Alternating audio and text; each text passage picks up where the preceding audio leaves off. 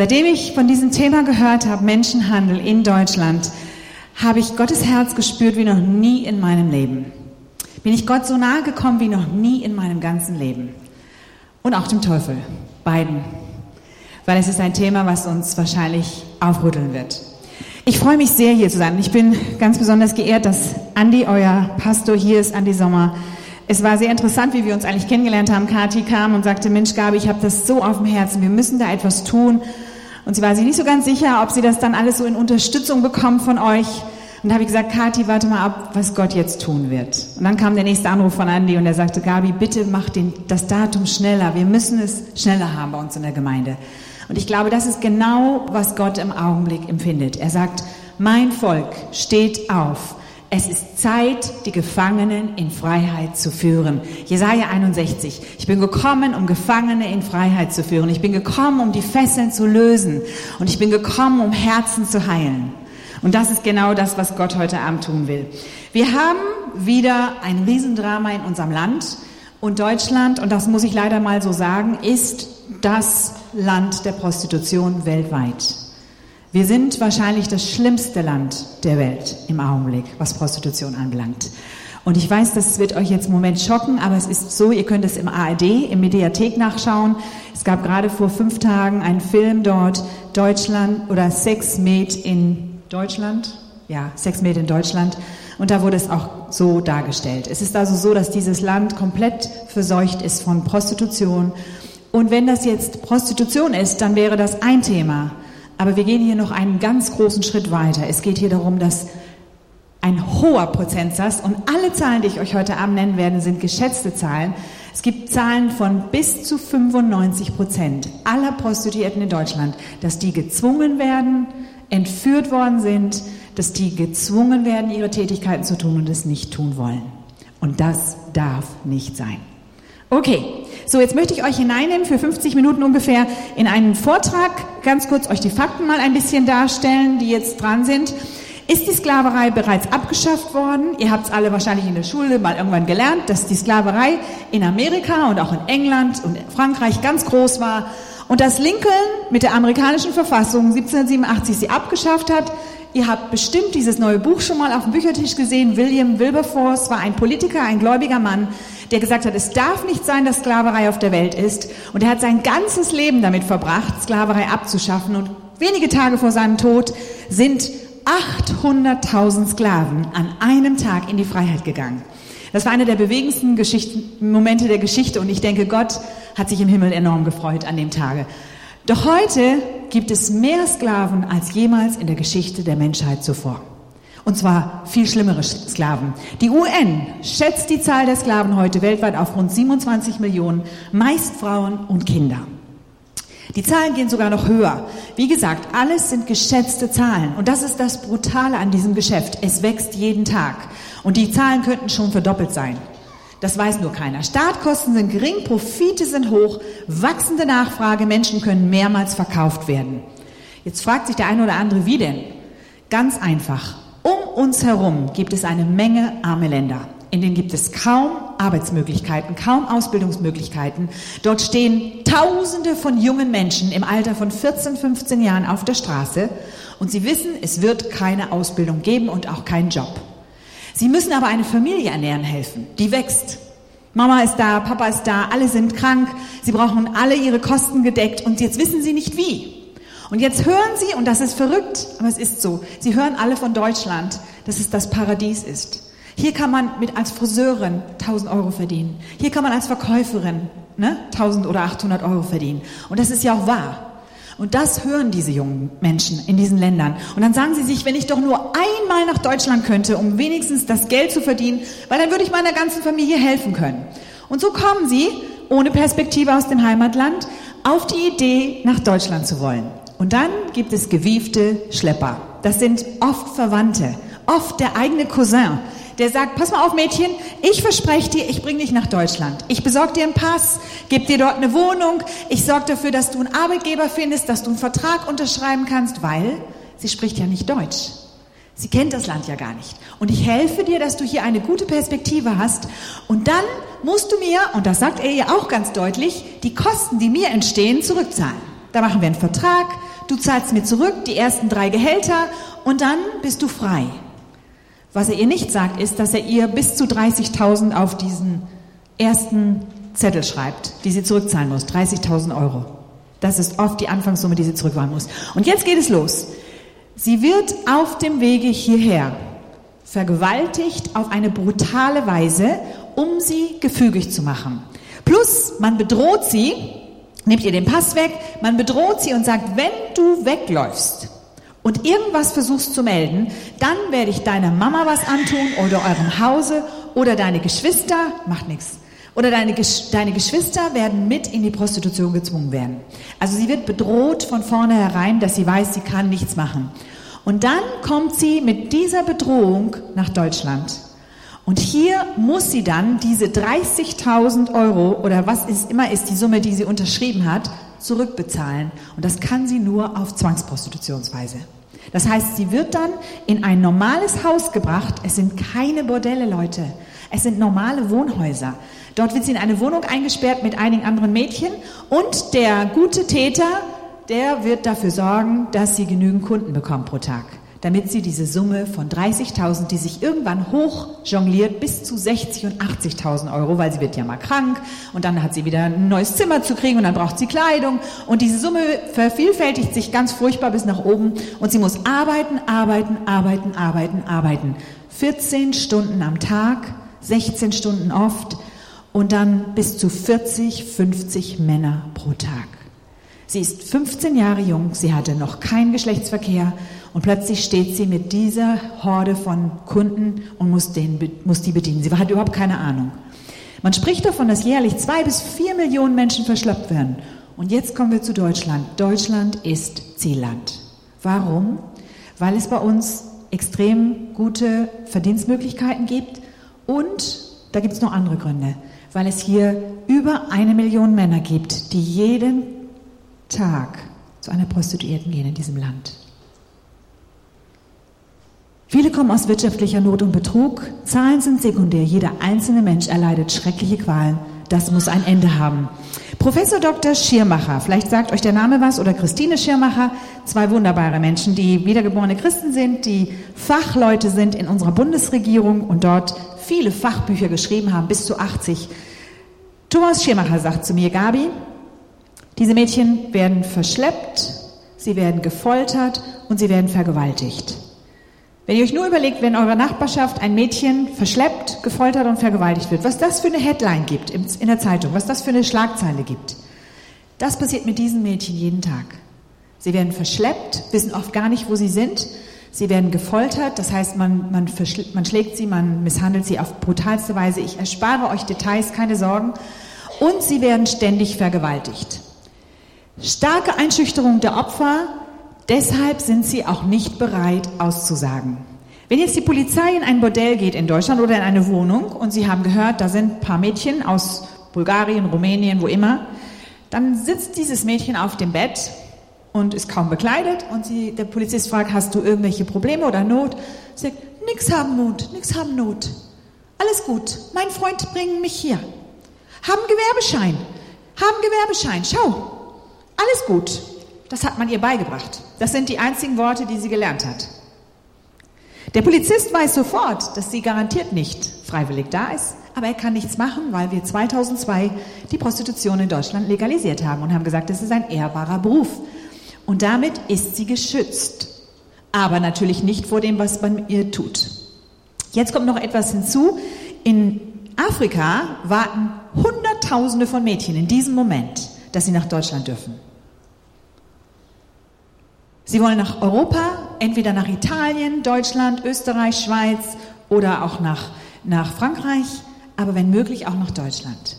Und bevor sie Afrika verlassen, und das können die Afrikanerinnen unter uns bestätigen, werden sie sozusagen geschützt für die Reise. Man macht ein Voodoo, einen, eine Art Schutz, den man ihnen gibt, aber es ist eine Zauberei. Und mit diesem Schutz muss sie versprechen, dass sie niemals über alle Konditionen, die sie erleben wird, erzählen wird. Denn wenn sie es tut, dann wird sie tot umfallen oder ihrer Familie wird was Schreckliches passieren. Sie wird verflucht, bevor sie losreist. Und deswegen haben Afrikanerinnen eine unglaubliche Aussage Schweigepflicht. Wenn sie getroffen werden, dann sagen sie gar nichts. Dann die, bekommen die Frauen das, die Information, dass die Polizei in Deutschland korrupt ist. Sie sind böse, so sagt ihnen der Täter. Damit vertrauen sie sich der Polizei nicht an. Und man sagt ihnen auch, dass sie sofort abgeschoben werden, was nicht so ganz verkehrt ist. Damit gehen sie nicht zur Polizei. Versteht ihr? Die Mädchen kommen hierher, sie haben Gefahr, sie erleben diese Brutalität, aber sie gehen nicht zur Polizei. Dann haben sie natürlich die sprachlichen und kulturellen Hürden. Zum Beispiel, mehrere Mädchen haben versucht zu entkommen. Die sind tapfer, die sind unglaublich zäh. Die haben versucht wegzulaufen und dann standen sie plötzlich in einer unserer Großstädte und dann wussten sie nicht wohin. Sie standen dort und waren hilflos. Und ich sage euch das heute Abend, damit wenn ihr so ein Mädchen seht, und ich bin mir sicher, wenn ihr dieses Gebäude verlasst, geht ihr als eine andere Person hier raus. Ihr werdet ein bisschen offener sein für die Welt. Ihr werdet ein bisschen mehr umherschauen und sagen, wo ist denn vielleicht so eine Person in meiner Nachbarschaft oder vielleicht sogar auf der Straße? Ein Mädchen hat mir erzählt, als sie den ersten Tag auf der Straße anschaffen musste, das heißt, der Täter hat gesagt, so, du musst jetzt auf die Straße und du musst dafür sorgen, dass du heute 2000 Euro verdienst. Ist mir egal wie und wenn du es nicht tust, dann kriegst du Schläge und kein Essen. Sie war eine Ghanesin, sie ist bei mir gerade in meinem Haus und sie ist auf die Straße gestellt worden und sie hat noch nie auf der Straße einen Mann angebettelt. Jetzt versteht bitte richtig, sie will das nicht tun, aber sie weiß, sie muss das Geld heute Abend bringen. Das heißt, sie läuft hinter jedem Kerl her, um mit ihm irgendetwas an Sex zu machen, damit sie Geld bekommt. Und als sie dort stand, noch keinen Kunden hatte, so nennen wir das Kunden, da kommt eine ältere Dame vorbei, so eine ganz süße, wie du vielleicht, Wally. Wohl du wärst wahrscheinlich wesentlich tapferer. Und die geht vorbei und sagt, junge Frau, ich habe was Schönes für Sie und gibt dir ein Traktat. Und diese junge Ghanesin spürt, ich kann dieser Frau vertrauen und sagt, helfen Sie mir, bitte. Ich werde gezwungen, was ich tun muss. Ich will aber nicht. Die alte Dame hört das, erschrickt wahrscheinlich furchtbar und läuft so schnell weg, wie sie gekommen ist. Danach begannen sechs Jahre Zwangsprostitution in Europa. Und erst jetzt ist sie befreit. Man hätte helfen können. Wie?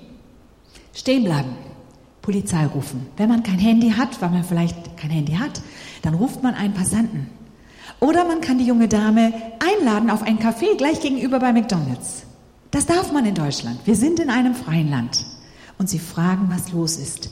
Aber bitte nicht alleine nach Hause nehmen, sondern die Polizei einschalten. Unbedingt. Der Polizei sagen, hier ist eine junge Frau, die behauptet, sie ist gezwungen und dann bitte bleibt bei ihr, weil sie fürchtet sich zu Tode. Sie denkt, jetzt passiert was ganz Schlimmes. Bleibt bei ihr. Jesus hat uns berufen, die Gefangenen zu befreien. Wir haben tatsächlich Gefangene unter uns. Unklare Aussagen durch Traumatisierung, das wissen die Spezialisten unter uns, wenn du hundertmal vergewaltigt worden bist. Einige Mädchen sind 1000 Mal vergewaltigt worden. Dann spaltest du dich in deiner Seele ab. Das heißt, du bist dann nicht mehr anwesend bei der Prozedur der Vergewaltigung und das bedeutet, dass du Dinge nicht erinnern kannst. Das ist ein Segen Gottes, dass wir das können. Das ist nichts Verfluchtes, das ist etwas Gutes. Das heißt, sie flieht in eine andere Persönlichkeit von sich und sagt, ich bin weit weg, ich erlebe das jetzt nicht. Und dann ist eine andere Person in ihr, also das heißt, ihre Spaltung ist dann so, dass eine andere Person erinnern kann, ich bin vergewaltigt worden, aber ein Teil von ihr kann es nicht. Und seid deswegen nicht verwirrt, wenn die plötzlich sagen, nee, nee, nee, ich bin noch nie vergewaltigt worden. Und dann in einem Moment, wo du wirklich sie erlebst, sagt sie, ja, ich bin hunderte Male vergewaltigt worden. Ich kann es nicht mehr zählen. Es ist also ein Prozess in ihrer Seele. Muss man wissen, das ist für die Polizei ganz, ganz furchtbar, weil die können keine Aussage kriegen. Die steht vor Gericht und sagt, das ist nie passiert. Ich liebe den Mann, sagt sie plötzlich und sieht den Täter. Und versteht ihr, dann kommen wir nicht zu einem Abschluss des Prozesses. Und das ist das Problem. Dann kommt die Abschiebung und dann natürlich viel zu geringe Strafen für die Täter. Wir erleben in Hamburg immer wieder, dass die Täter auf Bewährung freikommen. Und da müssen wir dringend beten. Hier, bei uns in Straßenstrich St. Georg, gar nicht lange her, Polizei verhaftet Zuhälterfamilie. Das war die Zuhälterin. Eine Frau mit ihren Söhnen. Die haben viele junge Frauen nach Deutschland gebracht und viele Schwangere. Also ich möchte jetzt nicht in die Perversion hineingehen, aber Schwangere werden besser bezahlt, wenn sie auf die Prostitution gehen, als Nicht-Schwangere. Und diese Familie wurde vor Gericht gesetzt, Entschuldigung, jetzt bin ich zu schnell, wurde vor Gericht gebracht, Der Fall wurde ganz klar geklärt. Die Zeuginnen haben ausgesagt, was man ihnen angetan hat. Und dann hat die Richterin Erbarmen gehabt mit der Familie und hat sie auf Bewährung freigegeben. Die Täter haben sofort die Mädchen wiedergefunden und haben sie zusammengeschlagen. Und da möchte ich euch bitten, fangt an zu beten. Da hilft jetzt wirklich beten. Und wir müssen natürlich an unsere Regierung schreiben und sagen, das darf nicht sein. Und im Augenblick läuft in der Regierung eine Menge, dass sie versuchen, Gesetze zu bauen. Und da müssen sie Gottes Weisheit haben, dass sie wirklich die Täter hinter Dach und Fach bringen, weil sonst kommt keine Lösung. Die Mädchen wollen nicht aussagen. In meinem Raum, die Mädchen wollen alle nicht vor Gericht ziehen, weil sie wissen, es bringt nichts. Es bringt ein langer Prozess von furchtbaren Interviews, wo sie immer wieder erzählen müssen, was ihnen passiert ist. Aber wenn der Täter nachher nicht bestraft wird, dann ist das Ganze noch schlimmer, als es vorher schon war. Deshalb, und jetzt muss ich ganz kurz was zu mir sagen, 2008 durfte ich dann Christine Kane übersetzen bei uns in Hamburg und sie erzählt, dass in Hamburg Zwangsprostitution und Menschenhandel ist.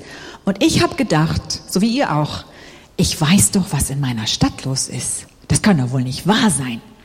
Und gehe mit ihr anschließend noch essen, spät abends an der Alster und sitz ihr gegenüber und frage diese komische Frage, Christine, meinst du, dass das wahr ist, dass in Hamburg Zwangsprostitution ist?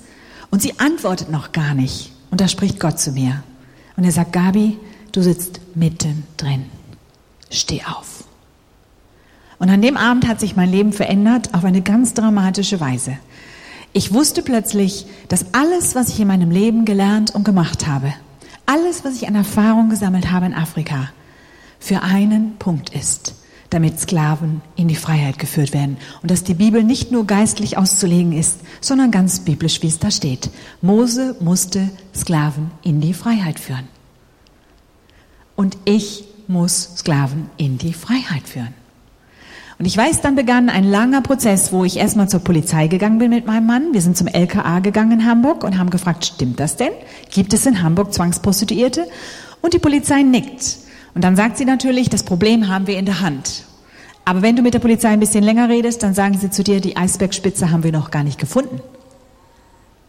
Weil sie wissen, dass es ein riesen wachsendes Drama ist. Und es geht um hunderttausende junge Frauen. Man spricht davon, dass Deutschland aktuell laut Aussage von Organisationen 400.000 Prostituierte hat. Die Zahl wird wahrscheinlich viel höher sein, weil alle Zwangsprostituierten wahrscheinlich da gar nicht drin sind. Und die meisten Wohnungen und die meisten Häuser sind gefüllt mit jungen Mädchen, die hier gedacht haben, ein Paradies zu finden und die Hölle gefunden haben. Und es gibt inzwischen einige Bücher, die heißen Mein Leben in der Hölle. Und das ist wirklich das Gefühl. Und das ist auch mein Gefühl. Ich habe das Gefühl, als wenn ich plötzlich dem Teufel über die Schulter geguckt habe und geschaut habe, was er sich ausdenkt. Weil das, was die Mädchen da erleben, das darf man gar nicht erzählen. Das ist so schrecklich, ist unvorstellbar.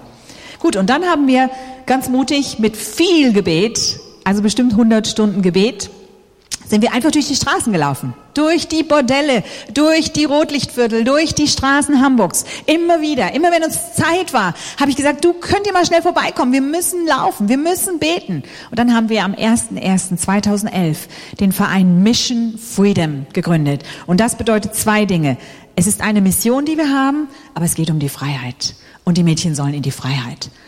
Wir, recht, wir, richten uns gegen Menschenhandel zum Zweck sexueller Ausbeutung, so ist der Fachausdruck. Wir mussten dann erstmal eine Menge Fachsachen lernen von den ganzen verschiedenen Organisationen. Unser Ziel ist es, Aufklärung zu leisten. Heute Abend mache ich das. Menschenhandel abzuschaffen, die Opfer in ein neues Leben in Freiheit zu begleiten und sie nachhaltig zu betreuen. Dies geschieht auf der Basis christlicher Werte von Freiheit und Würde, sodass die Betroffenen künftig ein selbstbestimmtes und persönlich erfolgreiches Leben führen können. So, dann haben wir ganz mutig angefangen, haben uns ein Haus gemietet. Hier ist unser Team. Das ist meine zweite Vorsitzende Claudia Keuter. Rechts ist meine Sozialarbeiterin und gleich daneben Angela. Sie ist äh, unsere Leiterin vom Home. Und dann haben wir ganz mutig angefangen. So, dann hatten wir das Haus eingerichtet. Das hat ein bisschen gedauert. Das macht natürlich auch Spaß, ne? Wir haben ein kleines tatkräftiges Team und dann hatten wir alles fertig. Wir haben uns ausbilden lassen in Trauma. Da kann man sich von wunderbare Fachleute kommen lassen, die helfen einem. Und ähm, dann kam kein Mädchen, weil die sind Gefangene. Und dann haben wir gesagt, Herr, wie sollen wir denn jetzt weitergehen? Übrigens, man lernt dann so konkret zu beten wie noch nie in seinem ganzen Leben, weil du bist jeden Tag abhängig von der Führung Gottes. Und dann habe ich ganz mutig irgendwann gesagt, Herr, jetzt reicht's. Lass ein Mädchen weglaufen von diesem Drama. Ich weiß natürlich, was das für sie bedeutet. Und dann hat die Polizei mich angerufen, sagt, Frau Wendland, bitte kommen Sie schnell. Hier ist eine junge Bulgarin rausgelaufen aus dem Bordell. Der Zuhälter hinter ihr her hat sie auf offener Straße in Hamburg zusammengeschlagen. Und Passanten sind eingestiegen und deswegen sage ich es euch. Passanten sind dazwischen gegangen und haben gesagt, bitte lassen Sie die junge Frau in Frieden. Haben die junge Frau zur Polizei gebracht, was genau der richtige Schritt ist, weil es geht um eine Mafia, die dahinter steht. Es geht hier nicht um kleine Täter. Das ist ein ganz schönes Gebilde und haben die junge Frau abgegeben. Die war natürlich vollkommen traumatisiert und wollte noch gar nichts erzählen und deswegen war die Polizei dankbar, dass wir sie aufgenommen haben. Und dann haben wir ihr erst einmal nur Ruhe gegeben. Ruhe im Haus, schlafen, ausruhen, Liebe, Essen kochen, was sie essen möchte, auch am Tag schlafen lassen, erst einmal nur zur Ruhe kommen lassen. Aber was wir dann entdeckt haben, war, wie schnell sie sich erholen. Das war unglaublich. Alle Fachleute hatten uns andere Sachen erzählt. Unsere Mädchen sind innerhalb von wenigen Tagen komplett plötzlich nach oben gekommen und haben gesagt, ich möchte meine Geschichte erzählen. Und da hat man uns erzählt, das dauert Monate, bevor die anfangen zu erzählen. Und sie haben uns ihre Geschichte erzählt, was sie erlebt haben. Und das hat uns auf den Teppich gesetzt. Und dann darf man sie nicht unterbrechen. Dann dürfen sie reden, reden, reden, reden, reden, reden, reden. Und wir hören zu und begleiten sie einfach nur mit unseren Herzen und mit unserer Liebe und mit unserem Verständnis. Und wenn sie dann ihre Geschichte erzählt haben, dann war die so ganz kurz skizziert. Mit 14 hatte sie ein Baby entbunden in Bulgarien. Das ist üblich in diesen Ländern. Als sie dieses Baby entbunden hatte, eine kleine Victoria, da hat dann ihr Freund zu ihr gesagt, du weißt du was, wir gehen für ein kurzes halbes Jahr nach Deutschland und verdienen uns viel Geld und dann kommen wir wieder und dann holen wir unser Baby und dann können wir uns ernähren. Und dann ist sie ihm einfach gefolgt, ganz normal, wie ein 14-jähriges Mädchen es tut, nach Deutschland in ein Bordell. Er war, er war Zuhälter. Er hatte viele solcher Mädchen eingekassiert. Und dann hat sie vier Jahre lang in der Zwangsprostitution gelitten und hat nur Männer gesehen, nur künstliches Licht, kein Tageslicht, kein Ausgang, kein freien Tag, kein Urlaub, keine Krankenversicherung, kein Arzt. Ihr könnt euch nicht vorstellen, in welchen Bedingungen diese Mädchen leben. Die kriegen ihr Make-up ins Haus gebracht, die kriegen ihr Essen von McDonald's ins Haus gebracht, die kriegen oft nur einmal am Tag eine Kleinigkeit zu essen, damit sie ja schön schlank bleiben. Sie hungern, sie leiden, sie zittern, sie frieren, sie sind unglaublich verwundet, sie werden viele Male am Tag vergewaltigt, sie weinen, sie können nicht mehr weinen, sie hören irgendwann auf zu weinen und dann nehmen sie Tabletten gegen die Schmerzen und haben immer nur Schmerzen. Und einige von ihnen haben mir gesagt, und ich habe mich jedes Mal gewehrt, wenn ein anderer Mann kam. Und manchmal kommen fünf Männer gleichzeitig. Das nennt man Gangbang. Und es gibt solche Sachen, die könnt ihr euch gar nicht vorstellen, die ich euch auch wirklich ersparen will. Und diese Mädchen erleben ein Trauma, das es unglaublich ist. Wir haben uns dann in der Zwischenzeit immer wieder vernetzt mit der Kripo, mit der Diakonie. Das war ein ganz großer Segen, der kam von euch hier, von Bonkowskis. Die haben mich dann beraten, die haben wir eingeladen vom Sozialwerk Bremen. Das sind ja ganz tolle Männer, die dahinter stehen. Matthias und auch sein Vater sind gekommen und haben uns beraten und haben gesagt, Gabi, du musst dich in einem dieser Caritas oder Diakonie unter den Schirm dieser, äh, dieser großen Organisation stellen. Das haben wir gemacht und dadurch haben wir viel Hilfe erfahren. Dann, wie gesagt, machen wir Prävention und Öffentlichkeitsarbeit ganz stark. Wir machen Streetwork und dazu muss ich jetzt was sagen. Das ist etwas, und heute Abend ist hier eine junge Frau aus Schweden, die extra aus Schweden angereist kommt, um zu fragen, ob Gott zu fragen, ob sie nicht nach Deutschland kommen soll, um Streetwork zu machen. Das ist ein ganz besonderer Dienst, der aber von Gott ganz besonders gesegnet wird. Es gibt ja die Heilsarmee und die ist ursprünglich so entstanden. Der gute, ähm, wie heißt er noch? William Booth, Dankeschön, William Booth. Der hat damals entdeckt, dass es in England zwölfjährige Mädchen gab, die da verheiratet wurden und dann auch eben vergewaltigt worden und so und hat dann die Heilsarmee wirklich damit auch aufgebaut, dass er diesen jungen Frauen geholfen hat. Und diese sind überall noch in den Ländern oder in unseren äh, Bundesländern. Aber bei uns in Hamburg waren sie reichlich betagt. Sie konnten nicht mehr in die Bordelle gehen. Und dann haben wir gefragt, ob wir ihnen ihre Jacken nicht ausleihen dürfen. Dann sind wir mit ihren wunderschönen Jacken als junges, fittes Team in die Bordelle gegangen. Und jetzt kommt der Hammer. Wir haben gefunden, dass in den Bordellen mehr gebetet wird als in den meisten Gemeinden. Die Mädchen beten alle. Wir haben gefunden, dass sie Bibeln uns aus der Hand gerissen haben in ihren Heimatsprachen. Ein Mädchen hat die Bibel so schnell durchgelesen und hat gefragt, und wo ist die zweite Ausgabe? Wir haben gefunden, dass sie gesagt haben, könnt ihr die Bibel in der Sprache meines Zuhälters besorgen? Er braucht sie auch. Wir haben gefunden, dass Jesus in den Bordellen ist in unseren Ländern. Wir haben gefunden viel Elend, unglaubliches Leid, aber eine Hoffnung und ein Schrei zum Himmel. Mein Herz sagt, dass wir die große Erweckung, die wir alle noch immer erwarten, aus den Bordellen finden werden. Da warten Hunderttausende auf ihre Befreiung. Und es wäre auch gar nicht so kompliziert, das zu machen. Wenn die Männer alle begreifen würden, die da jeden Tag hingehen, dass es sich hier nicht um freiwillige Frauen handelt, die einfach nur sagen, hallo, für ein Schäferstündchen kriege ich 100 Euro, sondern die gezwungen werden und die blutjung sind und die eigentlich eine Hoffnung haben auf ein Leben. Und ich werde euch gleich erzählen, wie viel Hoffnung diese Mädchen haben. Und das ist das, was wir gefunden haben. Und wir dürfen mit Teams, die nichts mit dem Home zu tun haben, ganz wichtig, die müssen getrennt sein vom Home, weil damit sie sie nicht gegenseitig irgendwie in Gefahr bringen, die gehen regelmäßig in die Bordelle. Und die Bordelle sind riesengroß. In manchen leben 200 Mädchen, 300 Mädchen, ein Bordell. Die haben neulich eine Umfrage gemacht vom Steueramt in Hamburg, wie viele Prostituierte denn angemeldet sind. Weil das ist ja das Gesetz gewesen. Man meldet sich jetzt an, ist steuerpflichtig, wird auch sozialversichert, kriegt Rentenversicherung etc. In Hamburg 29 Prostituierte. Da lacht die ganze Stadt. Da haben sie gesagt, allein, die haben ja schon, weiß nicht wie viele Clubs in Hamburg, hunderte. Wie sollen denn die armen 29 den ganzen Bedarf abdecken? Natürlich nicht. Damit seht ihr, das Gesetz hat nicht gezogen, es hat nichts bewirkt. Und deshalb ist es ganz dringend notwendig, dass wir da hineingehen. Jedenfalls in den Bordellen rufen die Mädchen wirklich nach Hilfe. Und das ist das Allerschönste, was wir gesehen haben. Dann hat Gott uns ein paar ganz tolle Erlebnisse gegeben. Ganz kurz eins, das, um euch zu ermutigen. Es, nach einem Vortrag sind einige Leute aus Köln dabei gewesen und die sind zurück nach Köln gefahren und haben gesagt, also das, was die in Hamburg machen, können wir auch. Und dann sind die auch betend durch die Straßen marschiert. Geht bitte in Teams, bitte geht nicht alleine. Geht in Teams und sagt es auch eurer Leiterschaft, was ihr da macht. Lasst euch einfach auch schützen. Jedenfalls, die sind betend durch die Straßen gelaufen in Köln und haben gesagt, das Pascha, das große, diese große Lusttempel, der da ist, den möchten wir gerne mal besuchen dürfen. Sie hatten so einen Charme davor, wie sollen sie das machen? Und dann hatten sie eine Idee. Es war Weihnachtszeit, haben sie Kekse gebacken, in Zellophantüten eingepackt, wunderschön, und sind an die Tür und haben gesagt zu, den zu dem Türsteher, dürfen wir den Mädchen da drinnen mal einen Keks schenken? Es ist Weihnachten. Dann hat er gesagt, ja, es ist nicht gerade so viel los. Ja, ja, kommt doch rein. Dann sind die jungen Damen alle da reinmarschiert in dieses riesen Lusttempel Pascha und sind von Mädchen zu Mädchen gegangen und haben diesen ganzen vielen Mädchen, die da drin sind, über 200, ein Kekstütchen in die Hand gedrückt. Und dann sind sie wiedergekommen und dann irgendwann sagte der Zuhälter oder der Besitzer sogar des Clubs, es ist Weihnachten und eigentlich müsste ich ja was machen für meine Mädchen. Habt ihr eine Idee? Und dann haben meine Leiterin gesagt, ja, wir haben eine sehr gute Idee. Wir machen eine Feier. Okay, sagt er, ihr macht die Feier, ich spendiere das Buffet.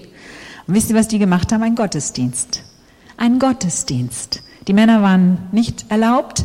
Die Damen brachten den ganze Worship-Band rein, mit dem Wagen vorgefahren, alle Technik wurde aufgebaut, die ganze Bühne wurde zubereitet, rotes Licht, Pornos rundherum. Ihr könnt euch das jetzt nicht so vorstellen, aber es macht auch nichts. Es war schon besonders, aber ich glaube, der liebe Gott, der hat da oben geguckt und hat gesagt, Ruhe jetzt, ganz Ruhe hier im Himmel. Hier passiert etwas, was ich mir schon so lange wünsche. Die Christen tun, was sie sollen. Sie gehen zu denen, wo ich auch hingehen würde.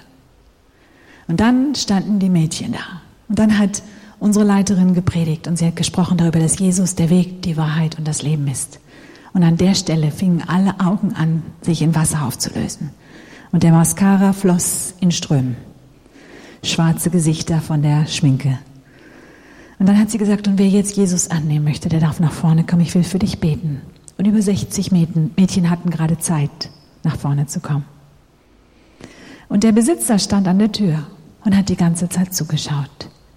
Und dann durften sie einzeln für jedes Mädchen beten. Und dann hat er nachher am Ende gesagt, wisst ihr, ich habe sowas noch nie gehört und noch nie gesehen. Auch diese Männer sind Betroffene. Auch diese Männer brauchen Jesus. Nicht nur die Mädchen. Übrigens, in der Zwangsprostitution gibt es 17 Prozent Jungen. Und über 25 Prozent Kinder oder noch mehr. Also das Drama ist viel schlimmer, als wir uns das vorstellen. Gut, und das machen wir. Wir gehen rein und dann natürlich ein Reintegrationsprogramm und wir machen ein Mission Freedom Home für Betroffene. Schulung und Teams, Weitergabe. Das ist, was ich heute Abend hier mache. Und es geht bei euch ja darum, dass ihr sagt, ihr möchtet hier in Bremen helfen. Und ich glaube, dass das Gottes Herzschlag ist. Und ich glaube, ihr werdet jetzt das erleben, was schon so viele vor euch erlebt haben. Neulich standen zwei ganz junge Männer vor mir und fragten, Gabi, was ist in St. Georg los? Da habe ich gesagt, wieso fragt ihr die Frage? Ein 18-Jähriger und 19-Jähriger. Ja, wir müssen dir das erzählen. Äh, wir waren in Hamburg und dann ist unser Auto kaputt gegangen und dann wollten wir uns ein billiges Hotel suchen und dann haben wir natürlich in St. Georg eins gefunden. Aber wir wussten ja nicht, was das für ein Ort ist. Da waren wir natürlich in so einem Bordell gelandet. Ne? Da gab es die billigsten Zimmer.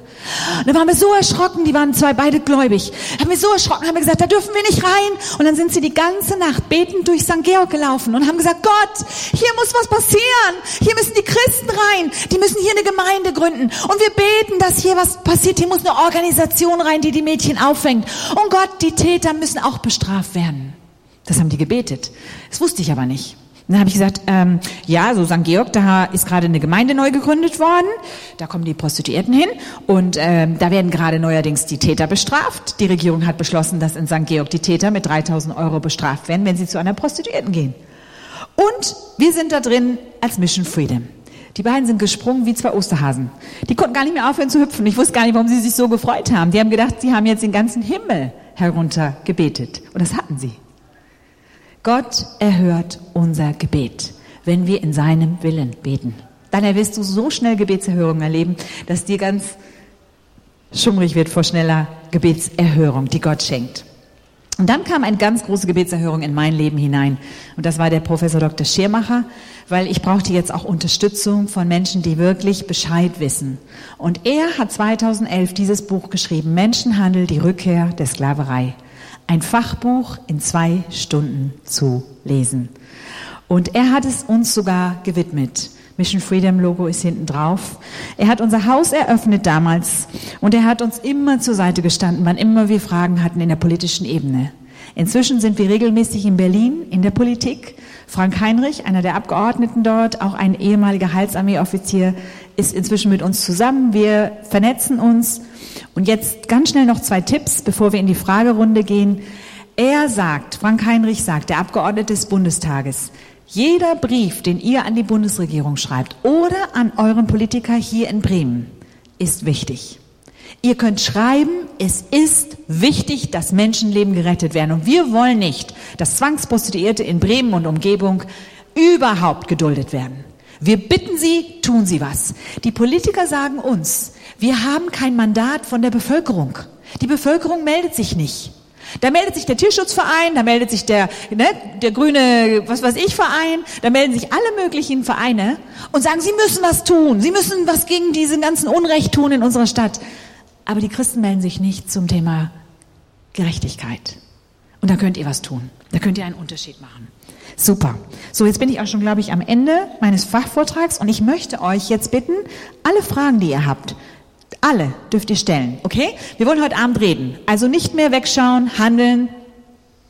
Sucht das Gespräch.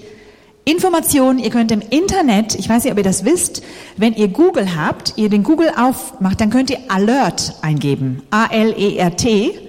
Und dann könnt ihr dort ein Stichwort eingeben. Jedes Stichwort, das ihr haben wollt. Meinetwegen Menschenhandel oder Kinderhandel.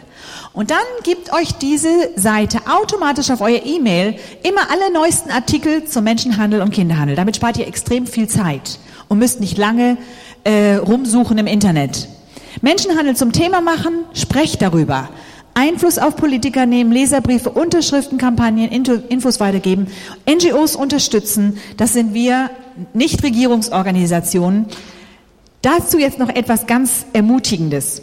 Ich wurde dann von wunderbaren Männern, die wirklich aus der Fachwelt sind, erst einmal geschult und sie haben gesagt, Gabi, wenn du jetzt dieses Haus aufmachst und du musst die Leute alle bezahlen, die Mitarbeiter, dann musst du viel Geld haben, du musst Fundraising machen. Das ist ein toller Ausdruck. Das heißt, man geht von Tür zu Tür und bittet um Geld. Und dann haben sie mir einen Fachvortrag gegeben, wie man sowas macht. Als ich dann fertig geschult war, habe ich gewusst, das ist ein Fulltime-Job.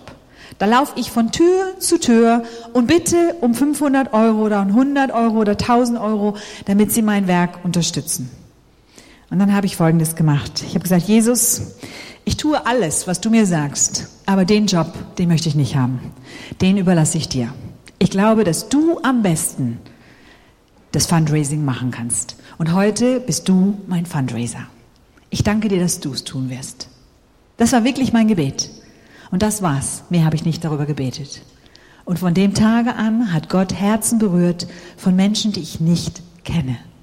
99 Prozent der Spender kenne ich nicht. Meine Sekretärin ruft immer wieder an und sagt sie, kennst du den? Der hat da richtig viel Geld überwiesen. Ich sage, sorry, nein, kannst du mal finden, wer das ist? War das ein Bauunternehmer?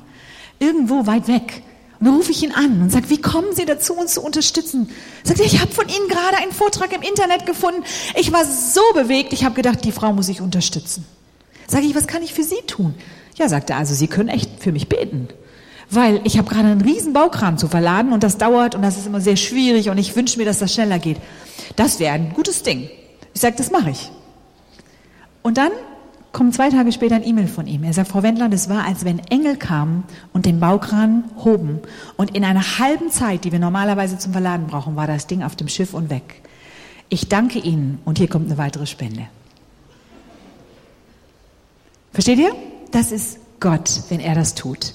Hier in diesem Projekt ist Gott und Gott alleine. Und wir gehorchen, was er uns sagt. Und das muss ich zur Ehre Gottes sagen. Wir dürfen alle Gehälter bezahlen. Wir müssen Gehälter zahlen, weil wir sind 24 Stunden offen, 24 Stunden im Einsatz, 24 Stunden mit, mit traumatisierten Frauen zusammen. Wir durften 33 Frauen jetzt haben in unserem Haus in dieser kurzen Zeit. Und wir erleben, wie Gott ihnen begegnet. Sie werden nicht aufgefordert, Christ zu werden. Sie sind fast alle Muslime. Sie haben alle möglichen Hintergründe. Aber sie erleben, was es heißt, in der Freiheit zu sein. Und das ist das Gewaltige.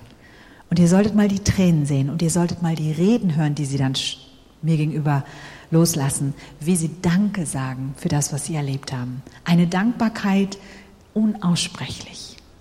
Unaussprechlich. Und ich darf jetzt schon manchmal erleben, wie ich den Mädchen irgendwo begegne und wie sie mir dann erzählen, wie es ihnen geht. Und damit sind wir auch schon am Ende meines Fachvortrages. Es gibt natürlich jetzt noch viel zu erzählen, aber jetzt würde ich gerne mal wissen, was interessiert euch? Was möchtet ihr wissen genau, wenn du das Mikrofon genau dahin stellst, damit es, es wird aufgezeichnet, ne? Dieser Abend? Nein? Okay.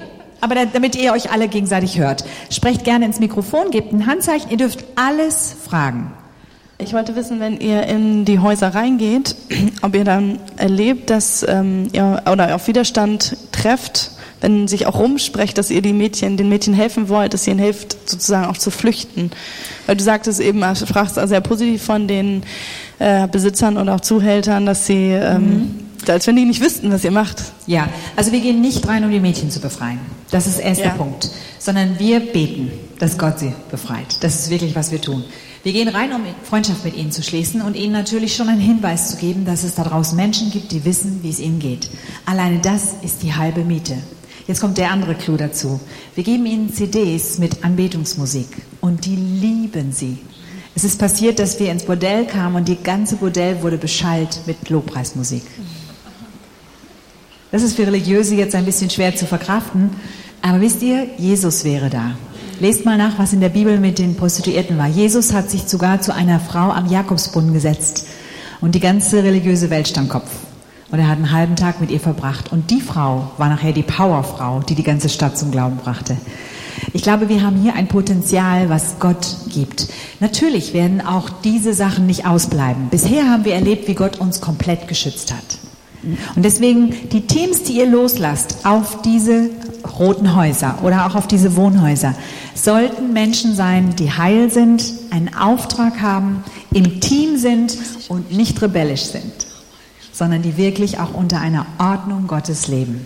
Je mehr wir unter dem Schirm des Höchsten leben und unter dem Schatten des Allmächtigen bleiben, können wir sicher durch die Welt gehen.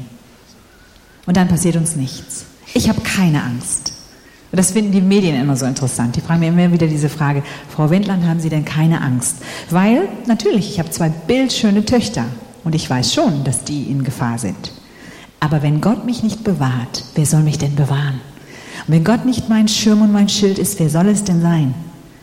Dann kann ich mir einen Bodyguard holen, wie Madonna, aber das bringt mir dann auch nichts. Weil wenn die schießen, dann schießen sie. Dann wird mir auch der Bodyguard nicht abhalten können. Versteht ihr?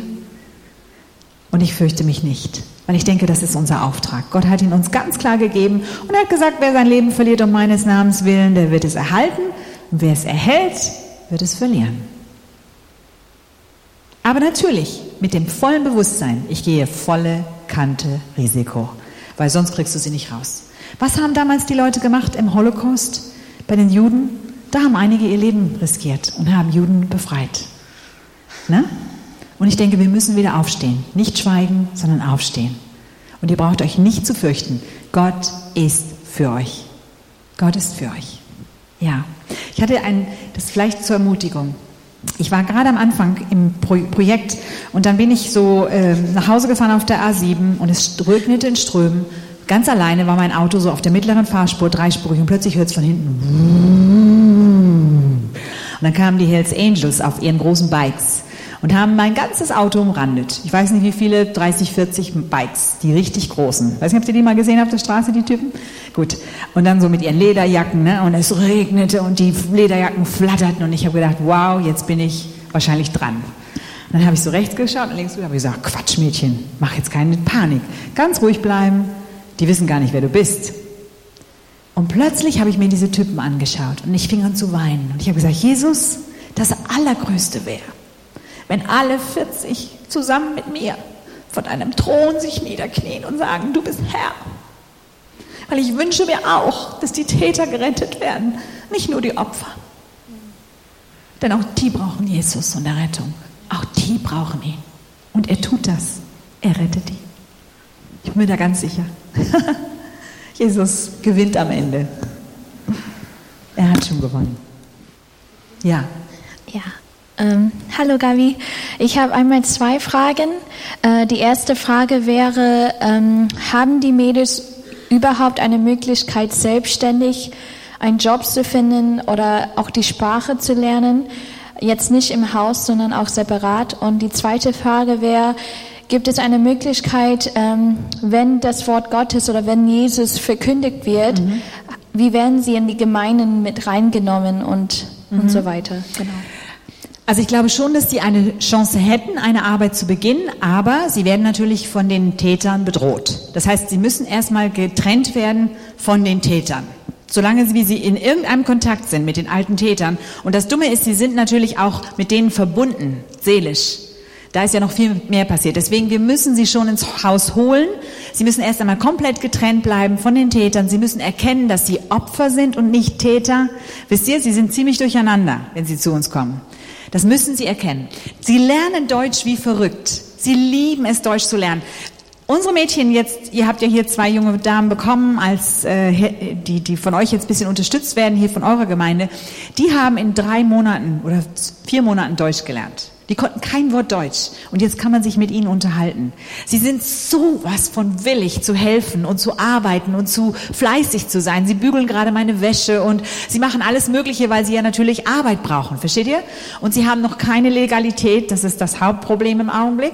Aber da gibt es ja ganz tolle Leute, auch hier bei euch, die helfen, äh, weil sie haben keine Geburtspapiere, sie haben keine Arbeitspapiere, sie haben keinen Pass. Versteht ihr? Die ganze Logik. Sie sind lauter kleine noch nicht legale Leute in unserem Land. Und das weiß, das weiß die Polizei, das wissen die Behörden und wir dürfen sie aufnehmen, weil sie sind natürlich Betroffene. Also sie sind bei uns. Sie wollen gerne lernen. Ich habe auch erlebt, dass große Firmen zu mir gekommen sind und gesagt haben, wir geben ihnen einen Arbeitsplatz. Also wir hätten genügend Arbeitsplätze, aber wir müssen im Augenblick dafür sorgen, dass sie erst einmal Deutsch richtig lernen und ihre Papiere bekommen. Und das ist die größte Hürde. Und da muss die Politik jetzt eingreifen, weil das ist ein großes Thema für die Politik und ich verstehe das. Sie wollen nicht, dass alle Illegalen hier im Lande einfach herkommen und sagen, ich brauche Papiere. Ne? Dann hätten wir plötzlich Deutschland überfüllt mit allen möglichen armen Menschen.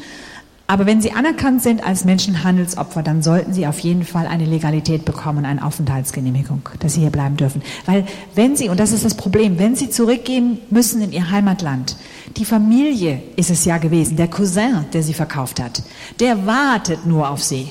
Und sie wird sofort wieder eingeschleust in den Menschenhandel und dann geht die Geschichte noch brutaler weiter. Weil er sagt, ich habe mein Geld noch nicht bekommen.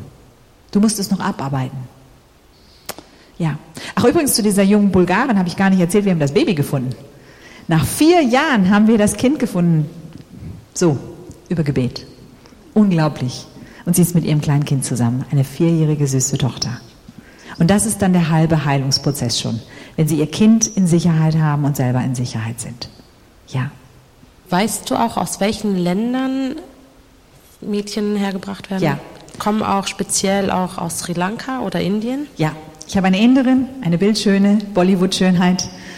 Ähm, wir haben aus Serbien, Kroatien, aus Bulgarien, Rumänien, aus, aus äh, Thailand, aus Frankreich, also auch aus Europa. Ja, auch deutsche Mädchen sind betroffen. Ja. Sri Lanka habe ich jetzt noch nicht. Weißt du, ich bin ja nur eine kleine Organisation. Es gibt ganz viele Organisationen im Land. Da gibt es eine ganz tolle Einrichtung von Solvodi. Das ist Solidarity with Women in Distress von den katholischen Schwestern.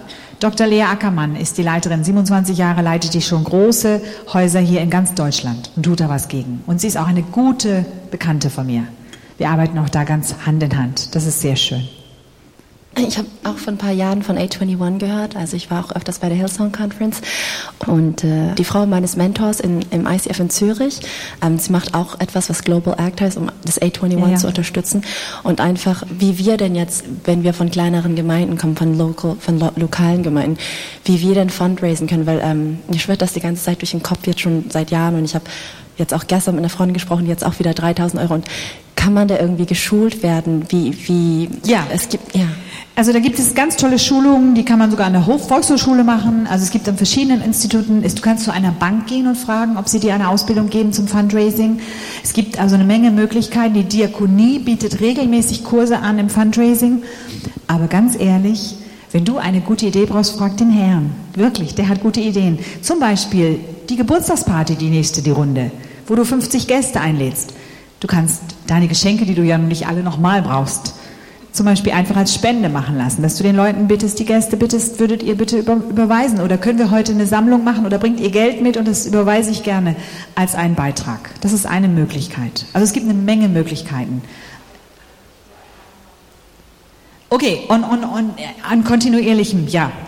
Also es ist, geht alles über Beziehungen. Wenn du einen Chef hast in einer Firma, die meisten großen Firmen, da will ich jetzt nicht ins Detail gehen, aber die meisten großen Firmen haben ein großes Budget für gemeinnützige Werke. Und Deutschland ist die Stifter, oder Hamburg ist die Stifterstadt schlechthin. Also da gibt es hunderte von Stiftungen, in denen liegt unglaubliches Kapital und das muss man nur anfordern.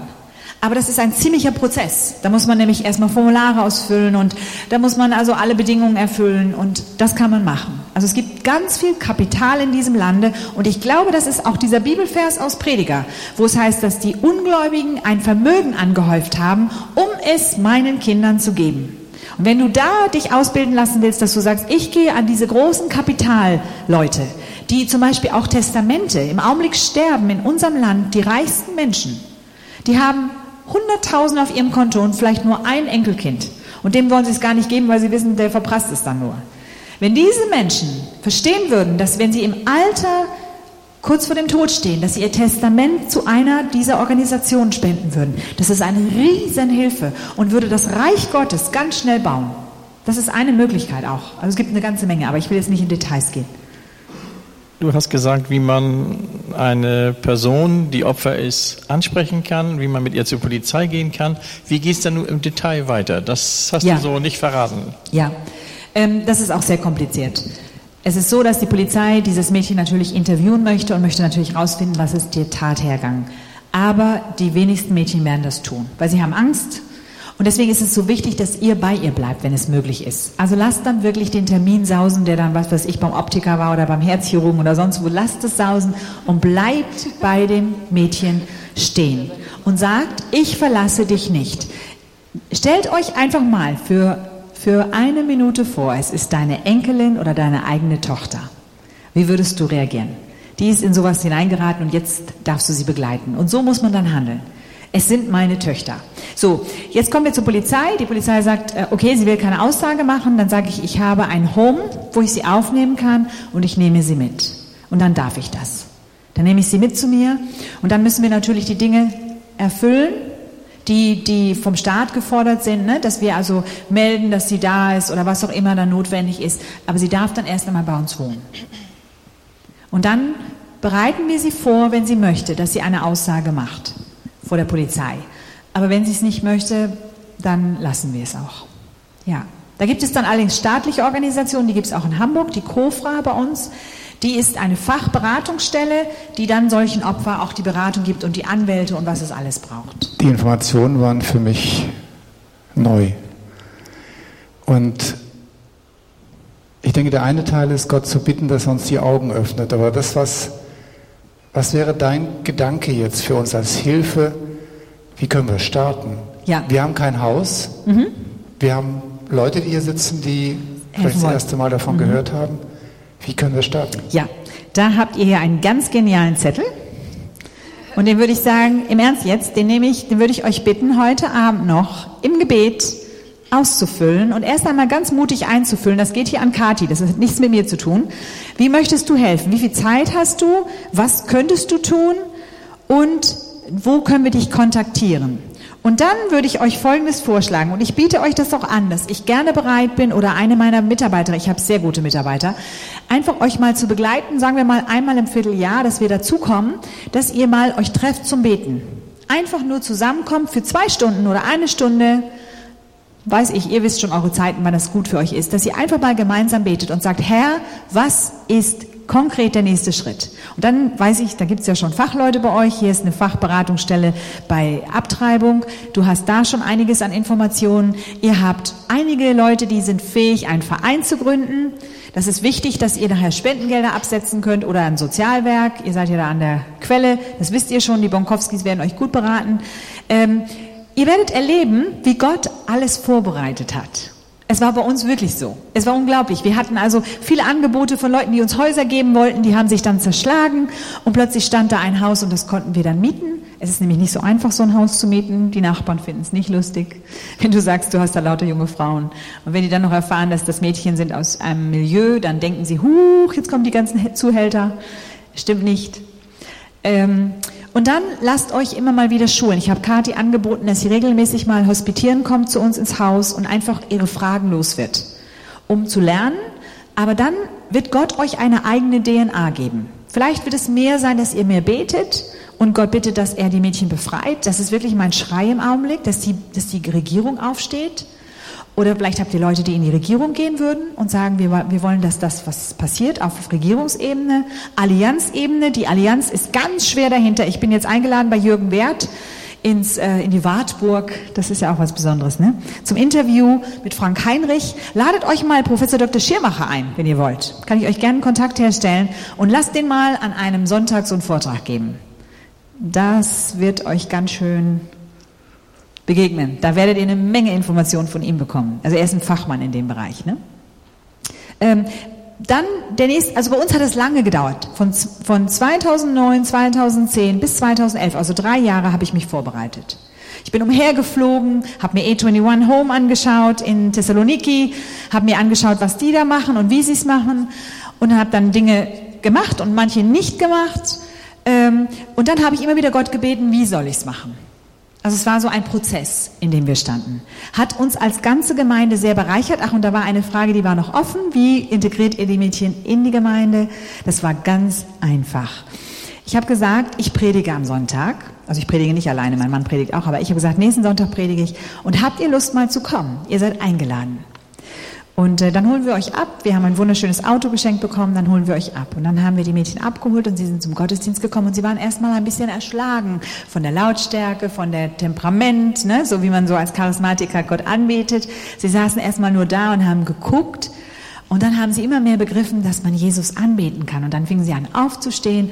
Und wisst ihr, uns sind die Tränen gekullert als Gemeinde, als sie dann angefangen haben, Jesus anzubeten. Und bei ihnen die Tränen liefen und bei uns die Tränen liefen. Und wir wussten, wie keiner hat, keiner hat irgendwie sie komisch angeschaut.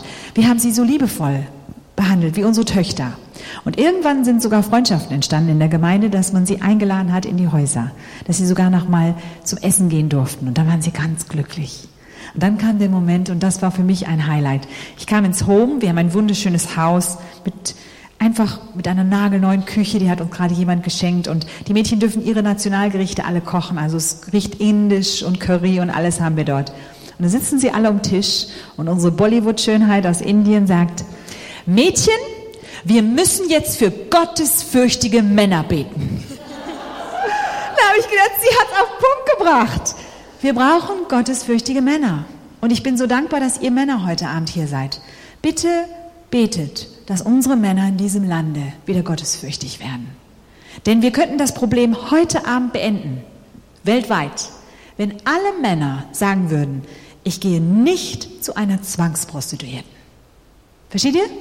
Prostitution ist nochmal ein anderes Thema, darüber rede ich nicht. Ich geht mir um die Zwangsprostituierten. Wenn jedes, jeder Mann entscheiden würde, ich mache sicher, wenn ich denn überhaupt in ein Bordell gehe, und übrigens christliche Männer gehen auch dahin, wenn ich überhaupt in ein Bordell gehe, dann gehe ich nicht zu einer Zwangsprostituierten. Damit wäre das Geschäft weg, die Mädchen wären frei und wir hätten einen Riesensieg.